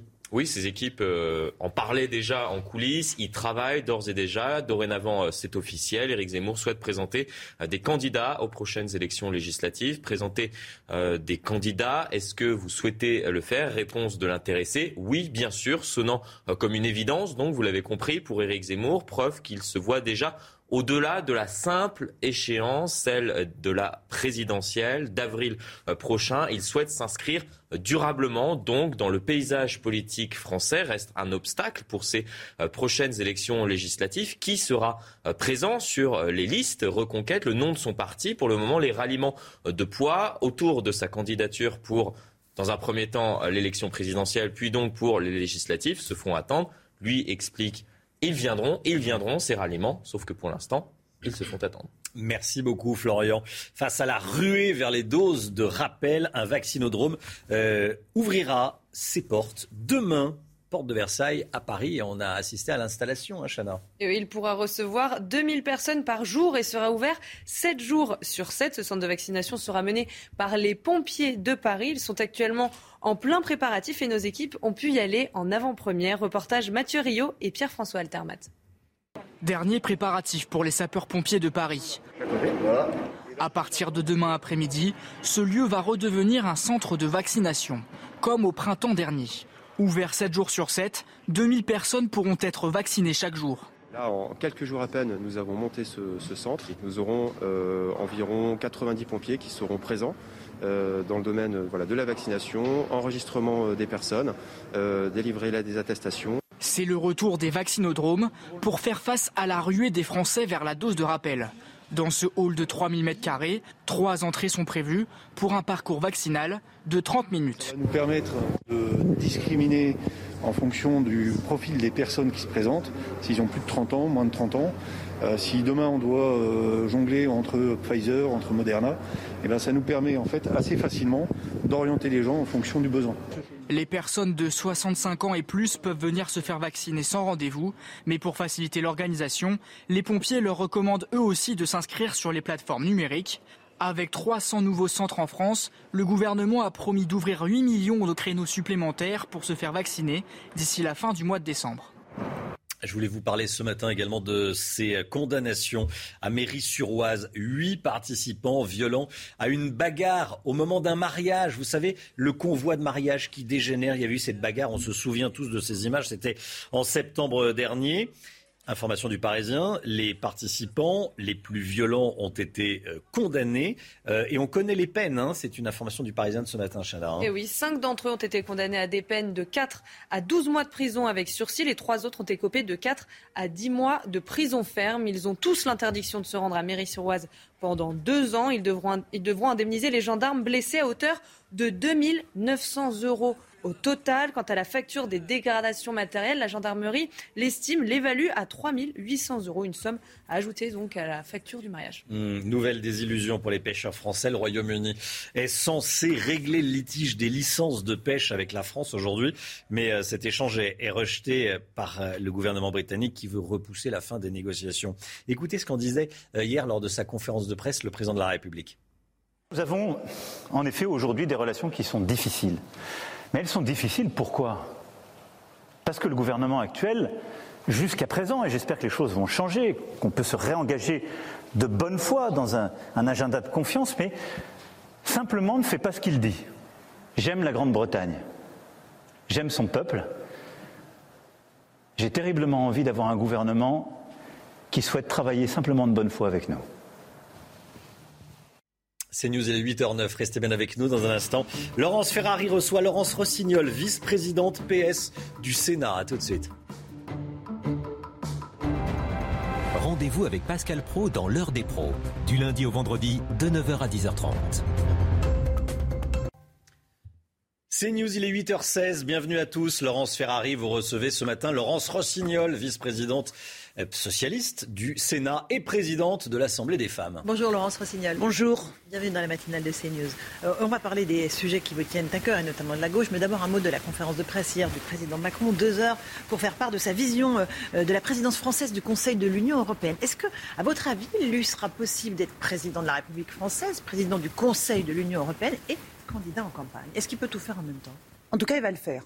Il a décidé de le faire. Le problème pour lui, pour l'Europe, pour la campagne présidentielle et pour les Français, c'est comment il peut faire les trois sans arrière-pensée.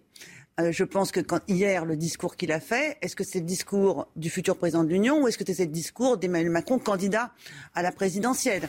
Comment on peut être tous tout à la fois sur trois feux et en même temps savoir cloisonner et ne pas essayer d'utiliser tout le temps euh, une position pour nourrir ce qui doit être quand même sa principale préoccupation, sa réélection en 2022. Donc il va utiliser le président de la France, utiliser le président de l'Union européenne pour alimenter sa campagne. C'est pas bon pour euh, l'Union européenne ce qu'il va faire. Pourquoi? Parce que ça va l'affaiblir? Bah, Ça va l'affaiblir pour deux raisons. Hier, euh, on ne savait pas s'il parlait à l'Europe ou s'il parlait aux Français. Et pour les Européens, la question va être tout le temps posée. Et du coup, ça va effectivement affaiblir son discours et surtout ne pas le projeter suffisamment loin. Dans l'Union européenne, il faut avoir un discours de grande vision Et lui, il aura un discours de courte vision sur le mois d'avril. La première question qu'il a mise sur la table, c'est la question migratoire. Première préoccupation. Il faut une Europe souveraine, capable de maîtriser ses frontières pour éviter les drames euh, que l'on a connus, pour éviter surtout que le droit d'asile dévoyé. Euh, il faut réformer l'espace de Schengen. Vous comprenez que sa première préoccupation, ce soit ça, la question migratoire? Ah non, il y a beaucoup d'autres sujets pour l'Europe. C'est comment l'Europe se protège sur le plan économique, quel modèle social elle peut développer. C'est ça les questions qui intéressent l'Europe. Comment elle peut réindustrialiser ces pays qui ont été désindustrialisés comme la France. Il faut que j'arrête de dire ce mot, j'y arrive jamais en télé. et, lui, il choisit le sujet de la campagne présidentielle qui est porté par les candidats d'extrême droite et même par Valérie Pécresse. Donc il parle là aux autres candidats à la présidentielle. Ce n'est pas Emmanuel Macron, président de l'Union européenne, c'est président de la France en campagne qui s'est exprimé. Le choix de ce thème est assez évident. Mais néanmoins, il ne faut pas une coordination de la réponse européenne face au, flux migratoire. On voit la question de la Pologne, on voit la question de ce qui se passe en Manche, de la Méditerranée. Est-ce qu'il n'y a pas un moment où il faut que l'Europe harmonise euh, sa réglementation et, sa réponse face à cela? Bien sûr que la question des défis migratoires qui sont liés au, dérèglement climatique, qui sont liés à la pauvreté, sont des questions qui sont posées à l'Europe. Mais encore faut-il que celui qui les traite ne les traite pas dans un débat entre Marine Le Pen, Éric Zemmour, et Emmanuel Macron. C'est pas le sujet de l'Europe, Marine Le Pen et Éric Zemmour, ou alors c'est la mauvaise porte d'entrée des sujets européens, celle de la pression des populistes d'extrême droite qui agissent aussi dans l'Union européenne. En fait, faire ça, c'est renforcer les pays comme la Hongrie ou la Pologne qui tiennent un discours de fermeture et de non-générosité de l'Europe. Vous avez cité Eric Zemmour et il, a été questionné là-dessus, le président, hier. Il a dit qu'il n'était pas le rôle, le, pas le rôle d'un président de disqualifier tel ou tel candidat, mais il a eu une phrase assez éloquente. Quand les vents mauvais se lèvent, le rôle de nos institutions est de maintenir le pays là où il est, ne rien concéder au racisme, à l'antisémitisme, aux manipulations de l'histoire, ni à la remise en cause de nos valeurs. Vous signez cette déclaration? Bah, Heureusement qu'il dit ça.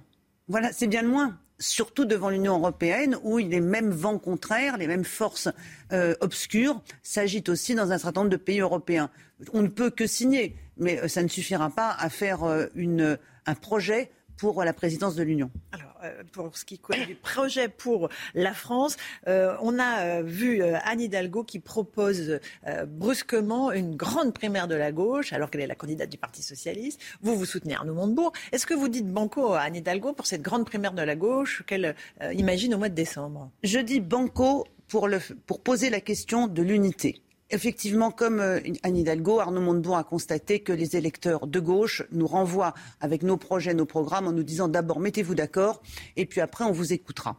Donc euh, Arnaud Montebourg, avant-hier, avait lui-même lancé une lettre, un appel au peuple de gauche, et qui est une lettre aux autres candidats, pour qu'on se retrouve. On a proposé une autre méthode, peut-être c'est celle que la gauche, en fin de compte, va adopter, puisque l'affaire de la primaire n'a pas l'air de, ah, de, Tout le monde a refusé, hein, les Verts, les communistes, la France insoumise. Parce que c'est peut-être pas la bonne façon de s'y prendre. Nous, on propose que chacun des candidats vienne avec ses cinq propositions, qu'on se mette autour de la table et qu'on envisage ce que serait un programme commun pour gouverner. Parce que la gauche est utile quand elle gouverne. Et tous ces candidats, ils, ont euh, une capacité à faire valoir leur singularité. D'ailleurs, c'est le problème de la primaire, c'est le problème du présidentiel. C'est que chacun pousse ses singularités, chacun pousse sa surenchère pour se distinguer de l'autre. Or, aujourd'hui, il ne faut pas se distinguer. Il faut converger. Converger pour dire aux Français, nous pouvons gouverner ensemble et voilà ce que nous ferions. Cinq propositions chacun. Il y aura des débats. Arnaud Montebourg en, pose cinq. La sixième République. Jean-Luc Mélenchon est d'accord. Et d'ailleurs, à ce propos, je, voudrais préciser par rapport à, l'idée de la primaire c'est que le rassemblement de la gauche, ce n'est pas simplement les sociodémocrates et les écologistes. La gauche, c'est aussi le Parti communiste avec Fabien Roussel ou la France insoumise. Et on ne peut pas les exclure, parce que cette gauche qui exclurait d'autres courants, c'est la même gauche qui a rompu avec les classes populaires. C'est la même c'est les mêmes valeurs Vous avez, oui, vous avez les mêmes valeurs que Jean-Luc Mélenchon, par exemple ah ben, Pas toutes. On a des désaccords sur des questions de laïcité, par exemple, aujourd'hui. Mais j'en avais pas avec Jean-Luc Mélenchon il y a 15 ans, des désaccords sur les questions de laïcité. J'en ai aujourd'hui. Euh, on a des accords avec Fabien Roussel sur des questions, euh, par exemple, celle des salaires, celle de la, du Made in France, de la lutte contre la, mondialisation. Voilà. Tout ça, on a, des, on a des valeurs communes, on a des projets communs. Nous, notre proposition, et Arnaud Montebourg aujourd'hui appellera les, tous les autres candidats pour leur demander qu'on se retrouve avec nos cinq propositions. Et vous verrez qu'on arrivera à converger. Et parce que si les Français ne pensent pas qu'on peut gouverner ensemble, ils n'ont aucune raison de voter ni pour les uns ni pour les autres. Quel intérêt aurait Yannick Jadot à venir alors qu'il a déjà fait une primaire, qu'il est déjà désigné euh, candidat et que, encore une fois, il est en tête dans les sondages? Quel intérêt il, aurait en tête de quoi? Des sondages. Des sondages. Mais en tête, mais en tête, c'est quoi en tête? D'abord, c'est pas lui qui est en tête, c'est Jean-Luc Mélenchon. D'une part, Yannick Jadot, on est, il est comme les autres, tous en dessous de 10%. Chacun pensait que sa campagne allait décoller la semaine prochaine. Ça fait trois mois que tous ces candidats disent la semaine prochaine, je décolle et que personne décolle. À un moment donné, il faut en tirer les conséquences parce que être en tête euh, d'un combat euh, où euh, tout le monde est tout, petit petit, ça sert pas à grand chose. Que... fera Yannick Jadot? Juste, que fera Yannick Jadot de ces 7% à la fin? Pas grand-chose. Il ne sera pas au deuxième tour, il ne pèsera pas. Est-ce que vous pensez qu'Anne Hidalgo va retirer sa candidature, que c'est une manœuvre dilatoire au fond pour pouvoir se retirer? Non, je ne crois pas que ce soit une manœuvre pour se retirer. Euh, je ne crois pas que ce soit son but. Euh, J'identifie sa détermination. Euh, elle veut poser la question de l'unité et peut-être que elle veut dire simplement, bah voilà, il y en a une qui a posé la question de l'unité, et si ça se fait pas, je je porterai le talisman. Il ne faut pas avoir d'arrière-pensée quand on parle de l'unité. Il faut serrer les dents. On sait que c'est un chemin difficile. Il faut être humble et il faut continuer. Ils ont fermé la porte de la primaire. C'est pas grave. Ils fermeront pas la porte d'un projet commun et de la comparaison et de la convergence de nos, propositions pour les Français. Donc, je pense qu'Hélène Hidalgo veut aller jusqu'au bout. Mais l'unité, il ne faut pas s'en servir euh, juste pour se mettre en avant. Il faut tenir pour y arriver. On entend aussi parler de euh, Christiane Taubira, de pourquoi pas François Hollande qui reviendrait dans la course. Ce sont des noms qui euh, vous semblent euh, envisageables? Oui, mais ça c'est parce qu'aucun candidat de gauche pour le moment ne décolle que régulièrement on voit arriver des noms de candidats de substitution dont il n'est pas dit qu'ils décolleraient davantage d'ailleurs. parce que ce qui pèse sur nous tous, c'est-à-dire la division, elle pèserait aussi sur eux. Et si Arnaud Montebourg ne réussit pas à fédérer euh, euh, ses projets euh, autour d'une candidature commune, enfin d'un programme commun, il retirerait sa candidature, lui? Vous savez, quand François Mitterrand a fait l'union de la gauche, il ne se posait pas la question de savoir ce qu'il ferait si ça ne marchait pas il a continué jusqu'à ce que ça marche. Donc Arnaud Montebourg, aujourd'hui, son état d'esprit, c'est de continuer jusqu'à ce qu'on y arrive. En face de vous, il y a un bloc de droite très compact. Valérie Pécresse a été désignée candidate pour les Républicains. Il y a Marine Le Pen, il y a Éric Zemmour. la France est à droite aujourd'hui. La France est étrange. Quand on regarde les enquêtes d'opinion, pas les sondages, les enquêtes d'opinion, les Français veulent plus de services publics, ils veulent plus de protection sociale, ils veulent une augmentation des salaires. Ils veulent plus d'autorité. Et ils veulent plus d'autorité, plus de république. Et toute la question, c'est de savoir justement comment on répond à toutes ces premières questions qui sont de gauche, à mon sens. Les services publics, c'est la gauche. La protection sociale, c'est la gauche. L'autorité, c'est Et l'autorité, ça, peut être la gauche. Vous savez, historiquement, l'autorité, ça a été aussi la gauche, la République. Est-ce qu'elle n'a pas abandonné ce thème-là? Et la gauche, elle est traversée par des courants libertaires, euh, euh, individualistes, libéraux également. Et ces courants-là euh, ont fait effectivement perdre à la gauche la, le moyen d'exercer l'autorité. Mais quand la gauche met l'école au centre de son projet, et c'est le cas, et l'école publique, c'est l'autorité, parce qu'à l'école, on y transmet aussi l'autorité et le respect de tous. Donc je pense que la gauche peut tout à fait se porter ces sujets-là. Je ne dis pas que la droite ne peut pas les porter, mais dans l'histoire, ce n'est pas elle qui les a portés parce que la question sociale, elle est déterminante. Quand on dit qu'il faut réindustrialiser, ça veut dire aussi qu'il faut des moyens publics, il faut investir dans notre politique industrielle. Et ça, ce n'est pas compatible avec l'obsession, par exemple, de la lutte contre les déficits et l'obsession du remboursement de la dette. Nous avons besoin d'un État qui investisse dans les services publics, dans l'industrie, dans la transition écologique et la lutte contre le réchauffement climatique. Donc, ça, c'est de gauche, l'investissement public. L'État, c'est de gauche, en fait. Et la droite, c'est plutôt le laisser-faire et le libéralisme, historiquement. Ce qui n'est pas toujours compatible non plus avec l'autorité. Est-ce que vous êtes euh, favorable? Alors, euh, encore une question avant ça. Est-ce qu'il y aura un, effet femme? Euh, Il y aura quatre femmes qui seront candidates, a priori. Est-ce que c'est le moment des femmes? Écoutez, c'est au moins le moment de la, la mixité. C'est-à-dire que c'est au moins le moment où les femmes prennent de la place dans l'élection présidentielle. Et ce qui, moi, je soutiens j'ai aucune affinité avec un bon nombre d'entre elles. La une avec qui j'en ai quand même un peu, un peu plus. Mais ce que nous allons toutes regarder, c'est Anne Hidalgo. c'est Anne Hidalgo. Eh ben, oui, on est quand même dans le même parti, même si c'est pas euh, elle que je soutiens et que je soutiens Arnaud Montebourg. Mais on va être vigilante sur une chose, c'est que dans le débat politique, le sexisme, les insultes sexistes, les remarques misogynes ne seront pas acceptées et acceptables contre aucune d'entre elles aucune. Marine Le Pen y compris. Marine Le Pen y compris. Il y a suffisamment d'arguments pour combattre euh, les idées du, Rassemblement national et Marine Le Pen sans l'humilier en tant que femme. Puis vous savez, ce que j'ai appris dans le monde politique, c'est que quand on laisse humilier une femme, c'est toutes les femmes politiques qui, à la fin, finissent par être humiliées. Est-ce que vous êtes d'accord avec euh, la proposition de loi d'une sénatrice socialiste euh, qui souhaite autoriser le vote au moins de 16 ans? Est-ce que ça vous plaît comme idée? En fait, j'en comprends l'objectif, qui est un objectif d'émancipation, de citoyenneté des jeunes, et en même temps, comme je m'occupe beaucoup plus de protection de l'enfance depuis de nombreuses années, je suis, vigilante et inquiète. Est-ce que cette majorité à 16 ans n'entraînerait pas aussi une baisse de l'âge de protection des enfants? Et moi, je considère qu'il faut protéger au moins jusqu'à 18 ans et voire même au-delà. À 16 ans, on a besoin de la protection de la famille si elle est protectrice ou de l'État ou des départements. Donc il faut faire très attention. Je ne voudrais pas non plus que ça dérive sur la responsabilité pénale. Je suis très attachée au fait que euh, la justice des mineurs est bien une justice spécifique pour les mineurs. En fait, on ne peut pas à la fois les pousser à être plus grands et en même temps les assurer de notre protection. Donc il y a un équilibre qu'il faut trouver et la question du droit de vote. En plus, je crois que le, les jeunes n'ont pas voté aux dernières élections régionales, dans des scores incroyables et inédits. Euh, ils ont besoin d'autres messages. Une, une façon de les amener vers la démocratie bah, Je suis pas sûr que je, je, suis pas sûr que s'ils n'ont pas voté euh, la, la, dernière fois, c'est parce qu'on leur a proposé trop tard de voter, qu'ils auraient plus voté s'ils avaient été plus jeunes. Je pense que les jeunes aujourd'hui sont à la recherche d'autres moyens d'expression. C'est ça le sujet, c'est que pour les jeunes, manifester, ça vaut autant que voter. Euh, signer une pétition, ça vaut autant que voter. S'exprimer euh, sur les réseaux sociaux, tenir une page sur Instagram, ça vaut autant que voter. Donc je pense qu'on ramènera les jeunes au vote en donnant plus de place aux autres moyens de participer que le droit de vote. Voilà. Les gens veulent plus être de solliciter tous les cinq ans et puis entre-temps laisser les politiques faire ce qu'ils veulent faire. C'est ainsi qu'est bâtie notre démocratie. Ben oui, mais notre démocratie, là, ce qu'on voit aujourd'hui, c'est qu'on a une crise institutionnelle en France, une crise démocratique. Et un des enjeux de l'élection présidentielle, c'est aussi de la changer, cette démocratie. C'est d'ailleurs pour ça que dans les propositions qu'on met sur la table, il y a celui, celle de la sixième République. Avec des référendums réguliers pour consolider. Des référendums réguliers, euh, et puis un, véritable régime parlementaire. Euh, on est écrasé par la verticalité euh, du pouvoir et en plus, on est tous pollués par la, place de l'élection présidentielle. Vous savez, nos voisins allemands viennent de réussir une coalition. Pourquoi ils l'ont réussi? Parce qu'ils ont un régime parlementaire, primo-ministériel. Pourquoi nous, on n'y arrive pas? Parce qu'il faut tous se rallier derrière un candidat et ensuite celui-là gouverne tout seul. Emmanuel Macron a fait quand même une grosse faute démocratique pendant ce quinquennat. Il a été élu contre Marine Le Pen avec des gens comme moi qui ont voté pour Emmanuel Macron uniquement au deuxième tour.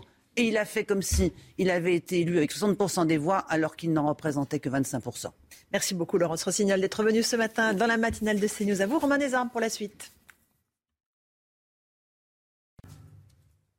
C'est News 8h31. Merci à vous, Laurence Ferrari, à votre invité, Laurence Rossignol, vice-présidente PS du Sénat. Beaucoup d'actualités encore ce matin. Euh, voilà le programme. La santé dans un instant avec vous, Brigitte Millot. Bonjour, docteur Millot. Bonjour, Romain. Euh, vous allez nous parler ce matin des tests qui permettent de détecter certains virus de l'hiver. C'est dans une dizaine de minutes. À tout de suite, euh, Brigitte. Le bailleur social Silène lance un plan sécurité dans les HLM à Saint-Nazaire. On en parle ce matin. Le but est de mieux protéger les employés, les gardiens qui sont parfois agressés et les locataires, bien sûr. On en parle également.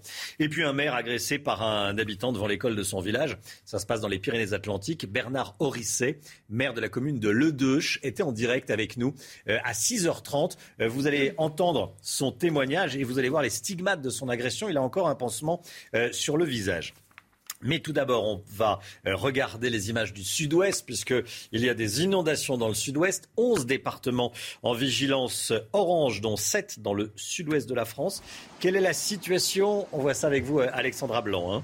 Oui, alors avec 11 départements hein, placés sous surveillance et donc ces inondations euh, qui continuent. Et la mauvaise nouvelle, eh bien, c'est que nous allons avoir de la pluie tout au long de cette journée de vendredi avec donc des cumuls qui pourraient de nouveau dépasser les 120 mm, comme c'est d'ailleurs le cas, euh, vous le voyez, euh, du côté de la Reims. On retrouve des conditions météo donc très agitées dans le sud-ouest, 11 départements placés sous surveillance, mais c'est surtout le département des Pyrénées-Atlantiques qui est donc concerné par ces inondations puisque nous avons un flux de nord-ouest et donc conséquence les pluies arrivent par le nord et par l'ouest et bloquent au pied des Pyrénées. C'est pourquoi les inondations sont bien présentes, avec donc notamment la crue de l'Adour ou encore euh, la crue du Gave, avec donc ces cours d'eau qui commencent à déborder. Et avec la fonte des neiges, eh ça ne va pas s'arranger puisque nous allons avoir de nouveau euh, de la pluie et surtout ces inondations qui devraient perdurer une bonne partie de la journée. À partir de demain, en revanche, retour au calme dans le sud-ouest avec peut-être même un petit peu de soleil demain après-midi. Merci Alexandra. On est en direct avec le maire de Saint-Pé-sur-Nivelle, Dominique Idiard. Merci monsieur le maire d'être en direct avec nous.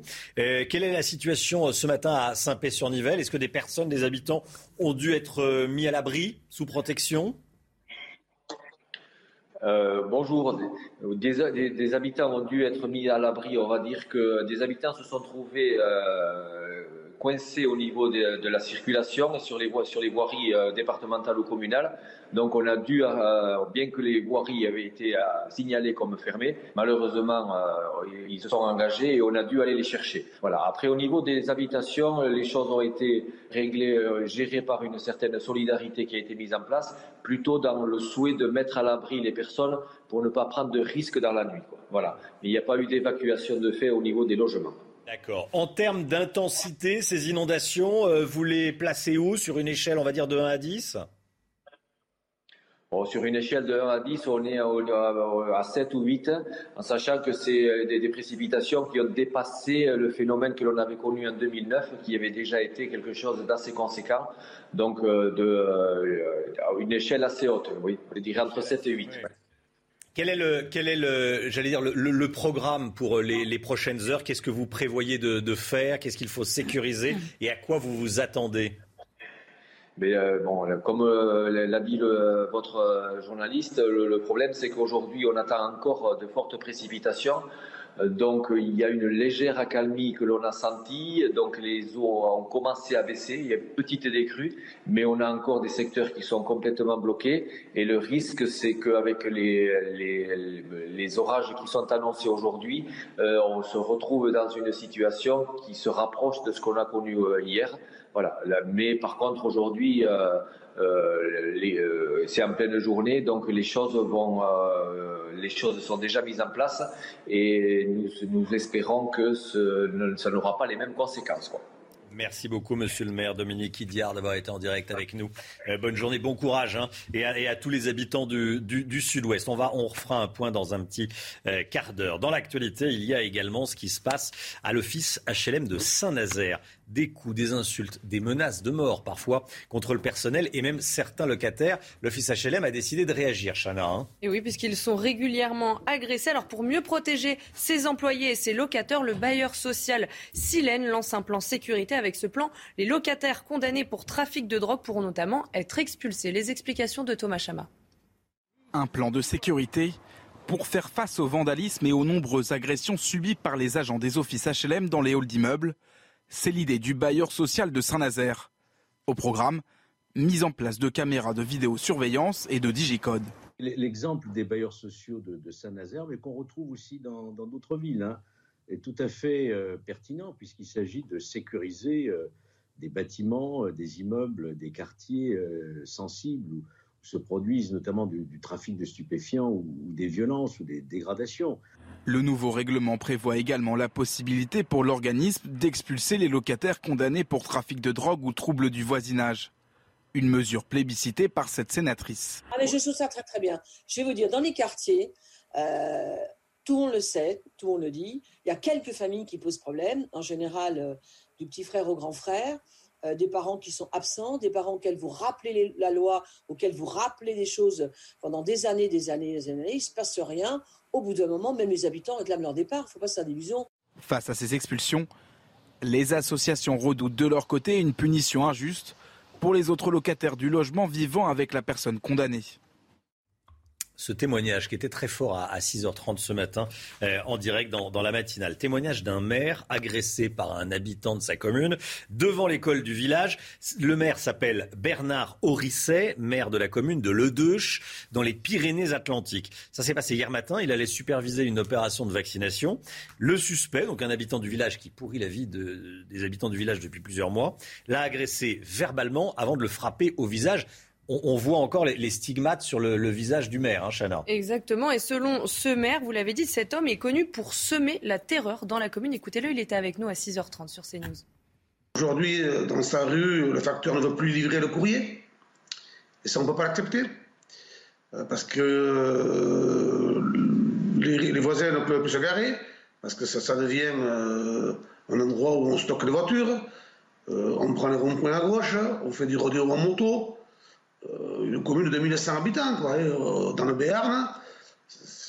On parle des cités, mais on se dit où va-t-on voilà, ce témoignage était euh, très fort. C'était à 6h30 en direct. Je ne sais pas si vous étiez déjà avec nous, euh, mais en tout cas, euh, on souhaite bon courage. Voilà, et, j'ai promis, enfin en tout cas, le, au maire que normalement le, préfet devait réagir. Généralement, quand on passe sur CNews, tout d'un coup, les choses vont un petit peu plus vite, parce qu'il nous racontait que ce, cet habitant pourrissait la vie du village depuis plusieurs mois et qu'ils n'arrivaient pas à régler le problème. Organiser une immigration choisie entre la France et l'Afrique, c'est ce que souhaite Emmanuel Macron. Il l'a dit hier soir lors de sa conférence de presse, hein, Chana. c'est une proposition emblématique de la droite que le chef de l'État refuse de laisser à ses adversaires. Écoutez, le président de la République, il a tenu une conférence de presse avant que la France prenne la présidence de l'Union européenne.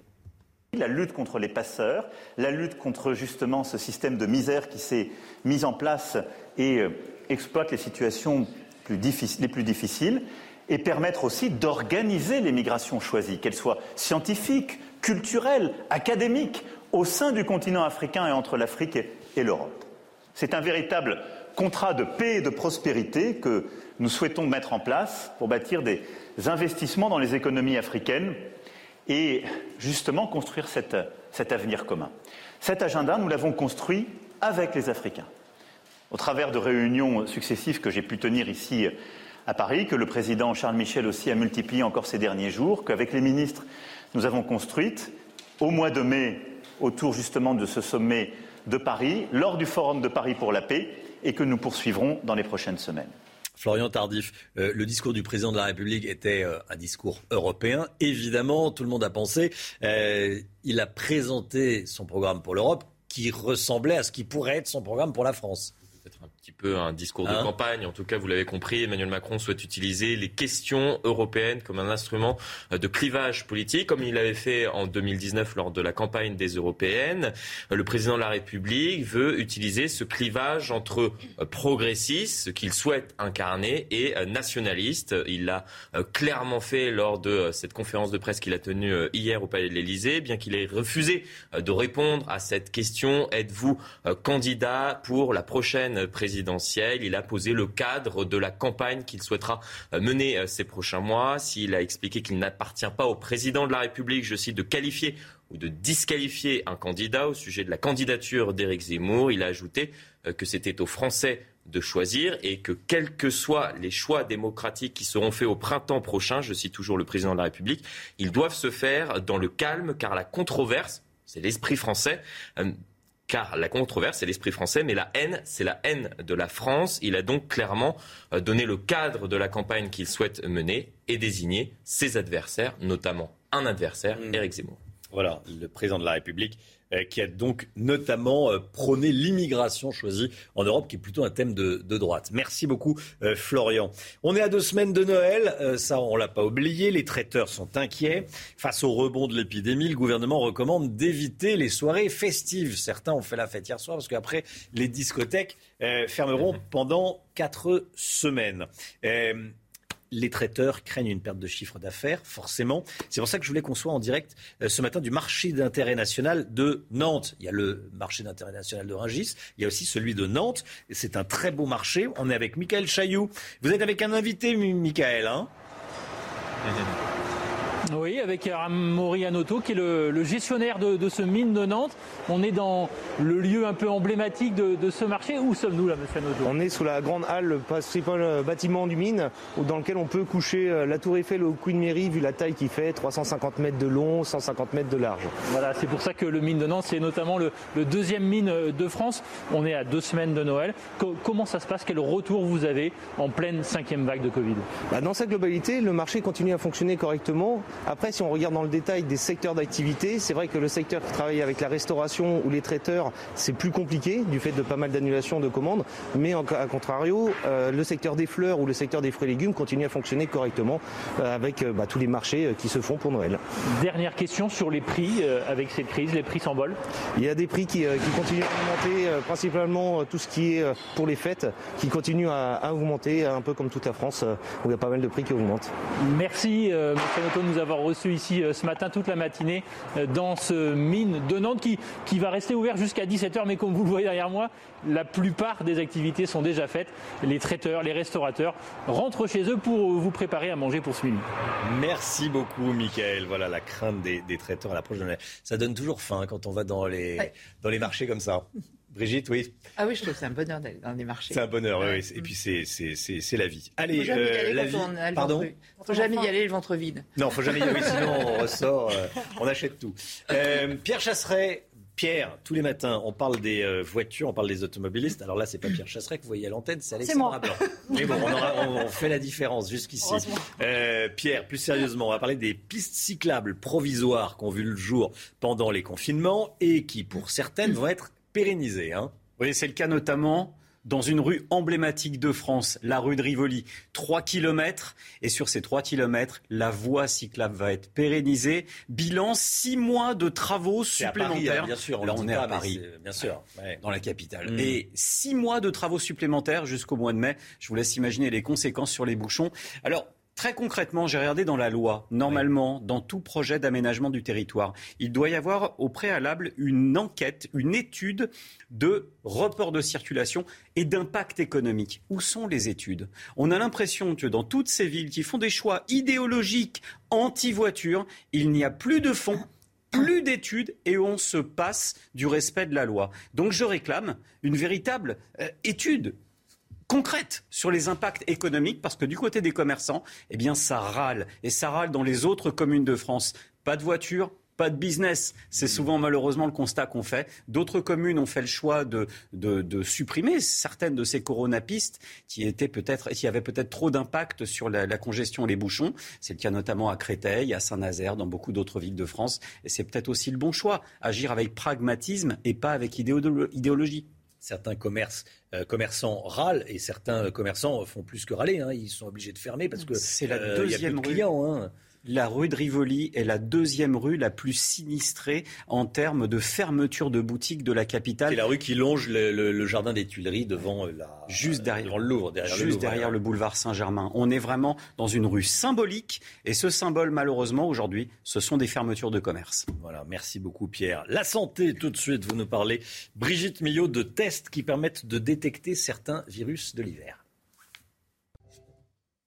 Brigitte Millot, docteur Millot, qu'est-ce que c'est que ces tests qui permettent de détecter les virus de l'hiver euh, ça ne vous sera pas échappé, c'est l'hiver. Il y a des virus qui circulent aussi. Euh, contrairement à l'an dernier, hein, on n'avait pratiquement pas eu de grippe pas eu de bronchiolite. Là, cette année, euh, les bronchiolites, une épidémie même très précoce, hein. des grippes aussi, énormément de grippes, et puis le Covid, évidemment. Alors, l'idée, c'est d'arriver à savoir quel est le virus dont vous êtes atteint? On ne va pas s'intéresser, c'est inutile d'aller détecter tous les virus, celui du rhume, ça ne sert pas à grand-chose. Ce qui est intéressant, c'est de savoir quels sont les virus qui pourraient avoir des complications. Donc on va chercher à en, en retrouver essentiellement trois. Le, le SARS-CoV-2, Covid, le virus de la grippe, où il peut y avoir des complications, notamment chez les personnes fragiles, et le virus respiratoire syncytial, qui est un virus respiratoire et qui touche énormément les tout petits et responsable des bronchiolites. Donc on va chercher à déterminer ceux qui pourraient avoir des conséquences graves sur la santé. Et la difficulté, c'est que les symptômes sont à peu près les mêmes pour toutes ces pathologies. Vous avez euh, fièvre, frisson, fatigue, les trois F, euh, le nez qui coule, de la toux. Donc c'est assez difficile de savoir vers lequel euh, s'orienter. On dit que la grippe, c'est un petit peu plus brutal que mmh. les autres, hein, vous savez, qui vous attrape. mais c'est pas évident de le déterminer. Comment les, comment les médecins généralistes, d'ailleurs, font la différence quand on va chez son médecin On dit ah, j'ai un peu mal. Ben, c'est pas évident. Il y a tout l'interrogatoire autour. Effectivement, si vous avez un cas à contact à côté, vous allez plutôt pencher vers le Covid. Mais enfin, c'est pas évident. Et donc là, euh, il y a ce qu'on appelle des tests multiplex, c'est-à-dire qu'avec un seul prélèvement, vous allez pouvoir déterminer si c'est Covid, grippe ou virus incitial. Euh, l'excellent professeur Cohen s'est à nouveau prêté au jeu. Euh, regardez comment ça se passe. et là, il est pédiatre, mais là, c'est un adulte. Donc là, c'est un prélèvement nasopharyngé. C'est toujours de l'antigénique, hein, donc on va avoir les résultats rapidement. Donc on va bien prélever au fond du nasopharynx. On mélange euh, longtemps avec un réactif pour que la matière se mélange bien avec euh, le réactif. Et on met ça, dans, une petite goutte dans chacune, chacun des petits réservoirs de la cassette. Et on va savoir en quelques minutes si c'est soit le Covid, soit la grippe, soit le virus respiratoire syncytial. Et vous avez le résultat en quelques minutes. Et donc ça va on, pourrait dire, ben oui, d'accord, et alors ça va changer quoi? Ben, Ça va changer quand même beaucoup de choses. Ben, déjà, vous savez de quoi vous êtes atteint. Ensuite, ben, si c'est le Covid, n'oublions pas que lorsqu'on a un test positif, il faut s'isoler pendant 10 jours. Il faut euh, prévenir les cas contacts, donc là aussi importante. Après, pour ceux qui hésitent aussi à mettre des antibiotiques ou pas, si c'est viral, inutile de prescrire des antibiotiques, donc ça va diminuer aussi la prescription d'antibiotiques inutiles. Ça va permettre aussi, euh, si c'est la grippe par exemple, on a des traitements euh, pour la grippe à condition de les prendre très très tôt, hein, dans les premières heures euh, dès que les symptômes commencent. On a des traitements antiviraux pour la grippe. Et le professeur Cohen m'a raconté une, de ses patientes, il y a une enfant, il voit la petite, elle avait des syndromes, des symptômes de, il savait pas quoi. Il lui fait le test, il s'avère que c'était la grippe. Comme les symptômes duraient depuis 48 heures, ça servait plus à rien de lui mettre un traitement. En revanche, sa sœur préparait euh, un concours de médecine et donc il a traiter sa sœur en préventif pour qu'elle n'attrape pas la grippe et qu'elle puisse passer son contrôle tranquille. Après, si vous avez le virus, vous voyez, c'est des, choses pratiques comme ça. Le virus incitial, comme on sait que ce sont les bronchiolites, si vous êtes atteint de ce virus, évidemment, on va éviter euh, de, fréquenter des enfants, surtout des nourrissons, surtout des tout petits de moins de trois mois. Vous voyez, donc ça a vraiment un impact très intéressant de connaître avec un seul test euh, plusieurs virus. Merci Brigitte. C'est News, il est 8h50. Merci de nous avoir choisis pour démarrer votre journée de vendredi 10 décembre. On se retrouve lundi matin, 5h55. Hein. soyez là si vous le pouvez, bien sûr, c'est un peu tôt. Euh, avec Chana Lousteau, avec le docteur Millot, avec Alexandra Blanc, avec Pierre Chasseret et tout le reste de l'équipe, évidemment. Dans un instant, vous retrouvez euh, Pascal Pro et tous ses invités. Et je vois Brigitte Millot, qui est à ma gauche, s'active un peu et me fait coucou, coucou. Romain, n'oublie pas de parler de mon émission de demain. On a changé. Bonjour docteur Millot à 10h. Donc je n'oublie pas Brigitte. Bonjour docteur Millot. Le Avec un variantologue demain. À 10h. Et dans un instant, c'est Pascal Pro et ses invités. Belle journée à vous sur CNews.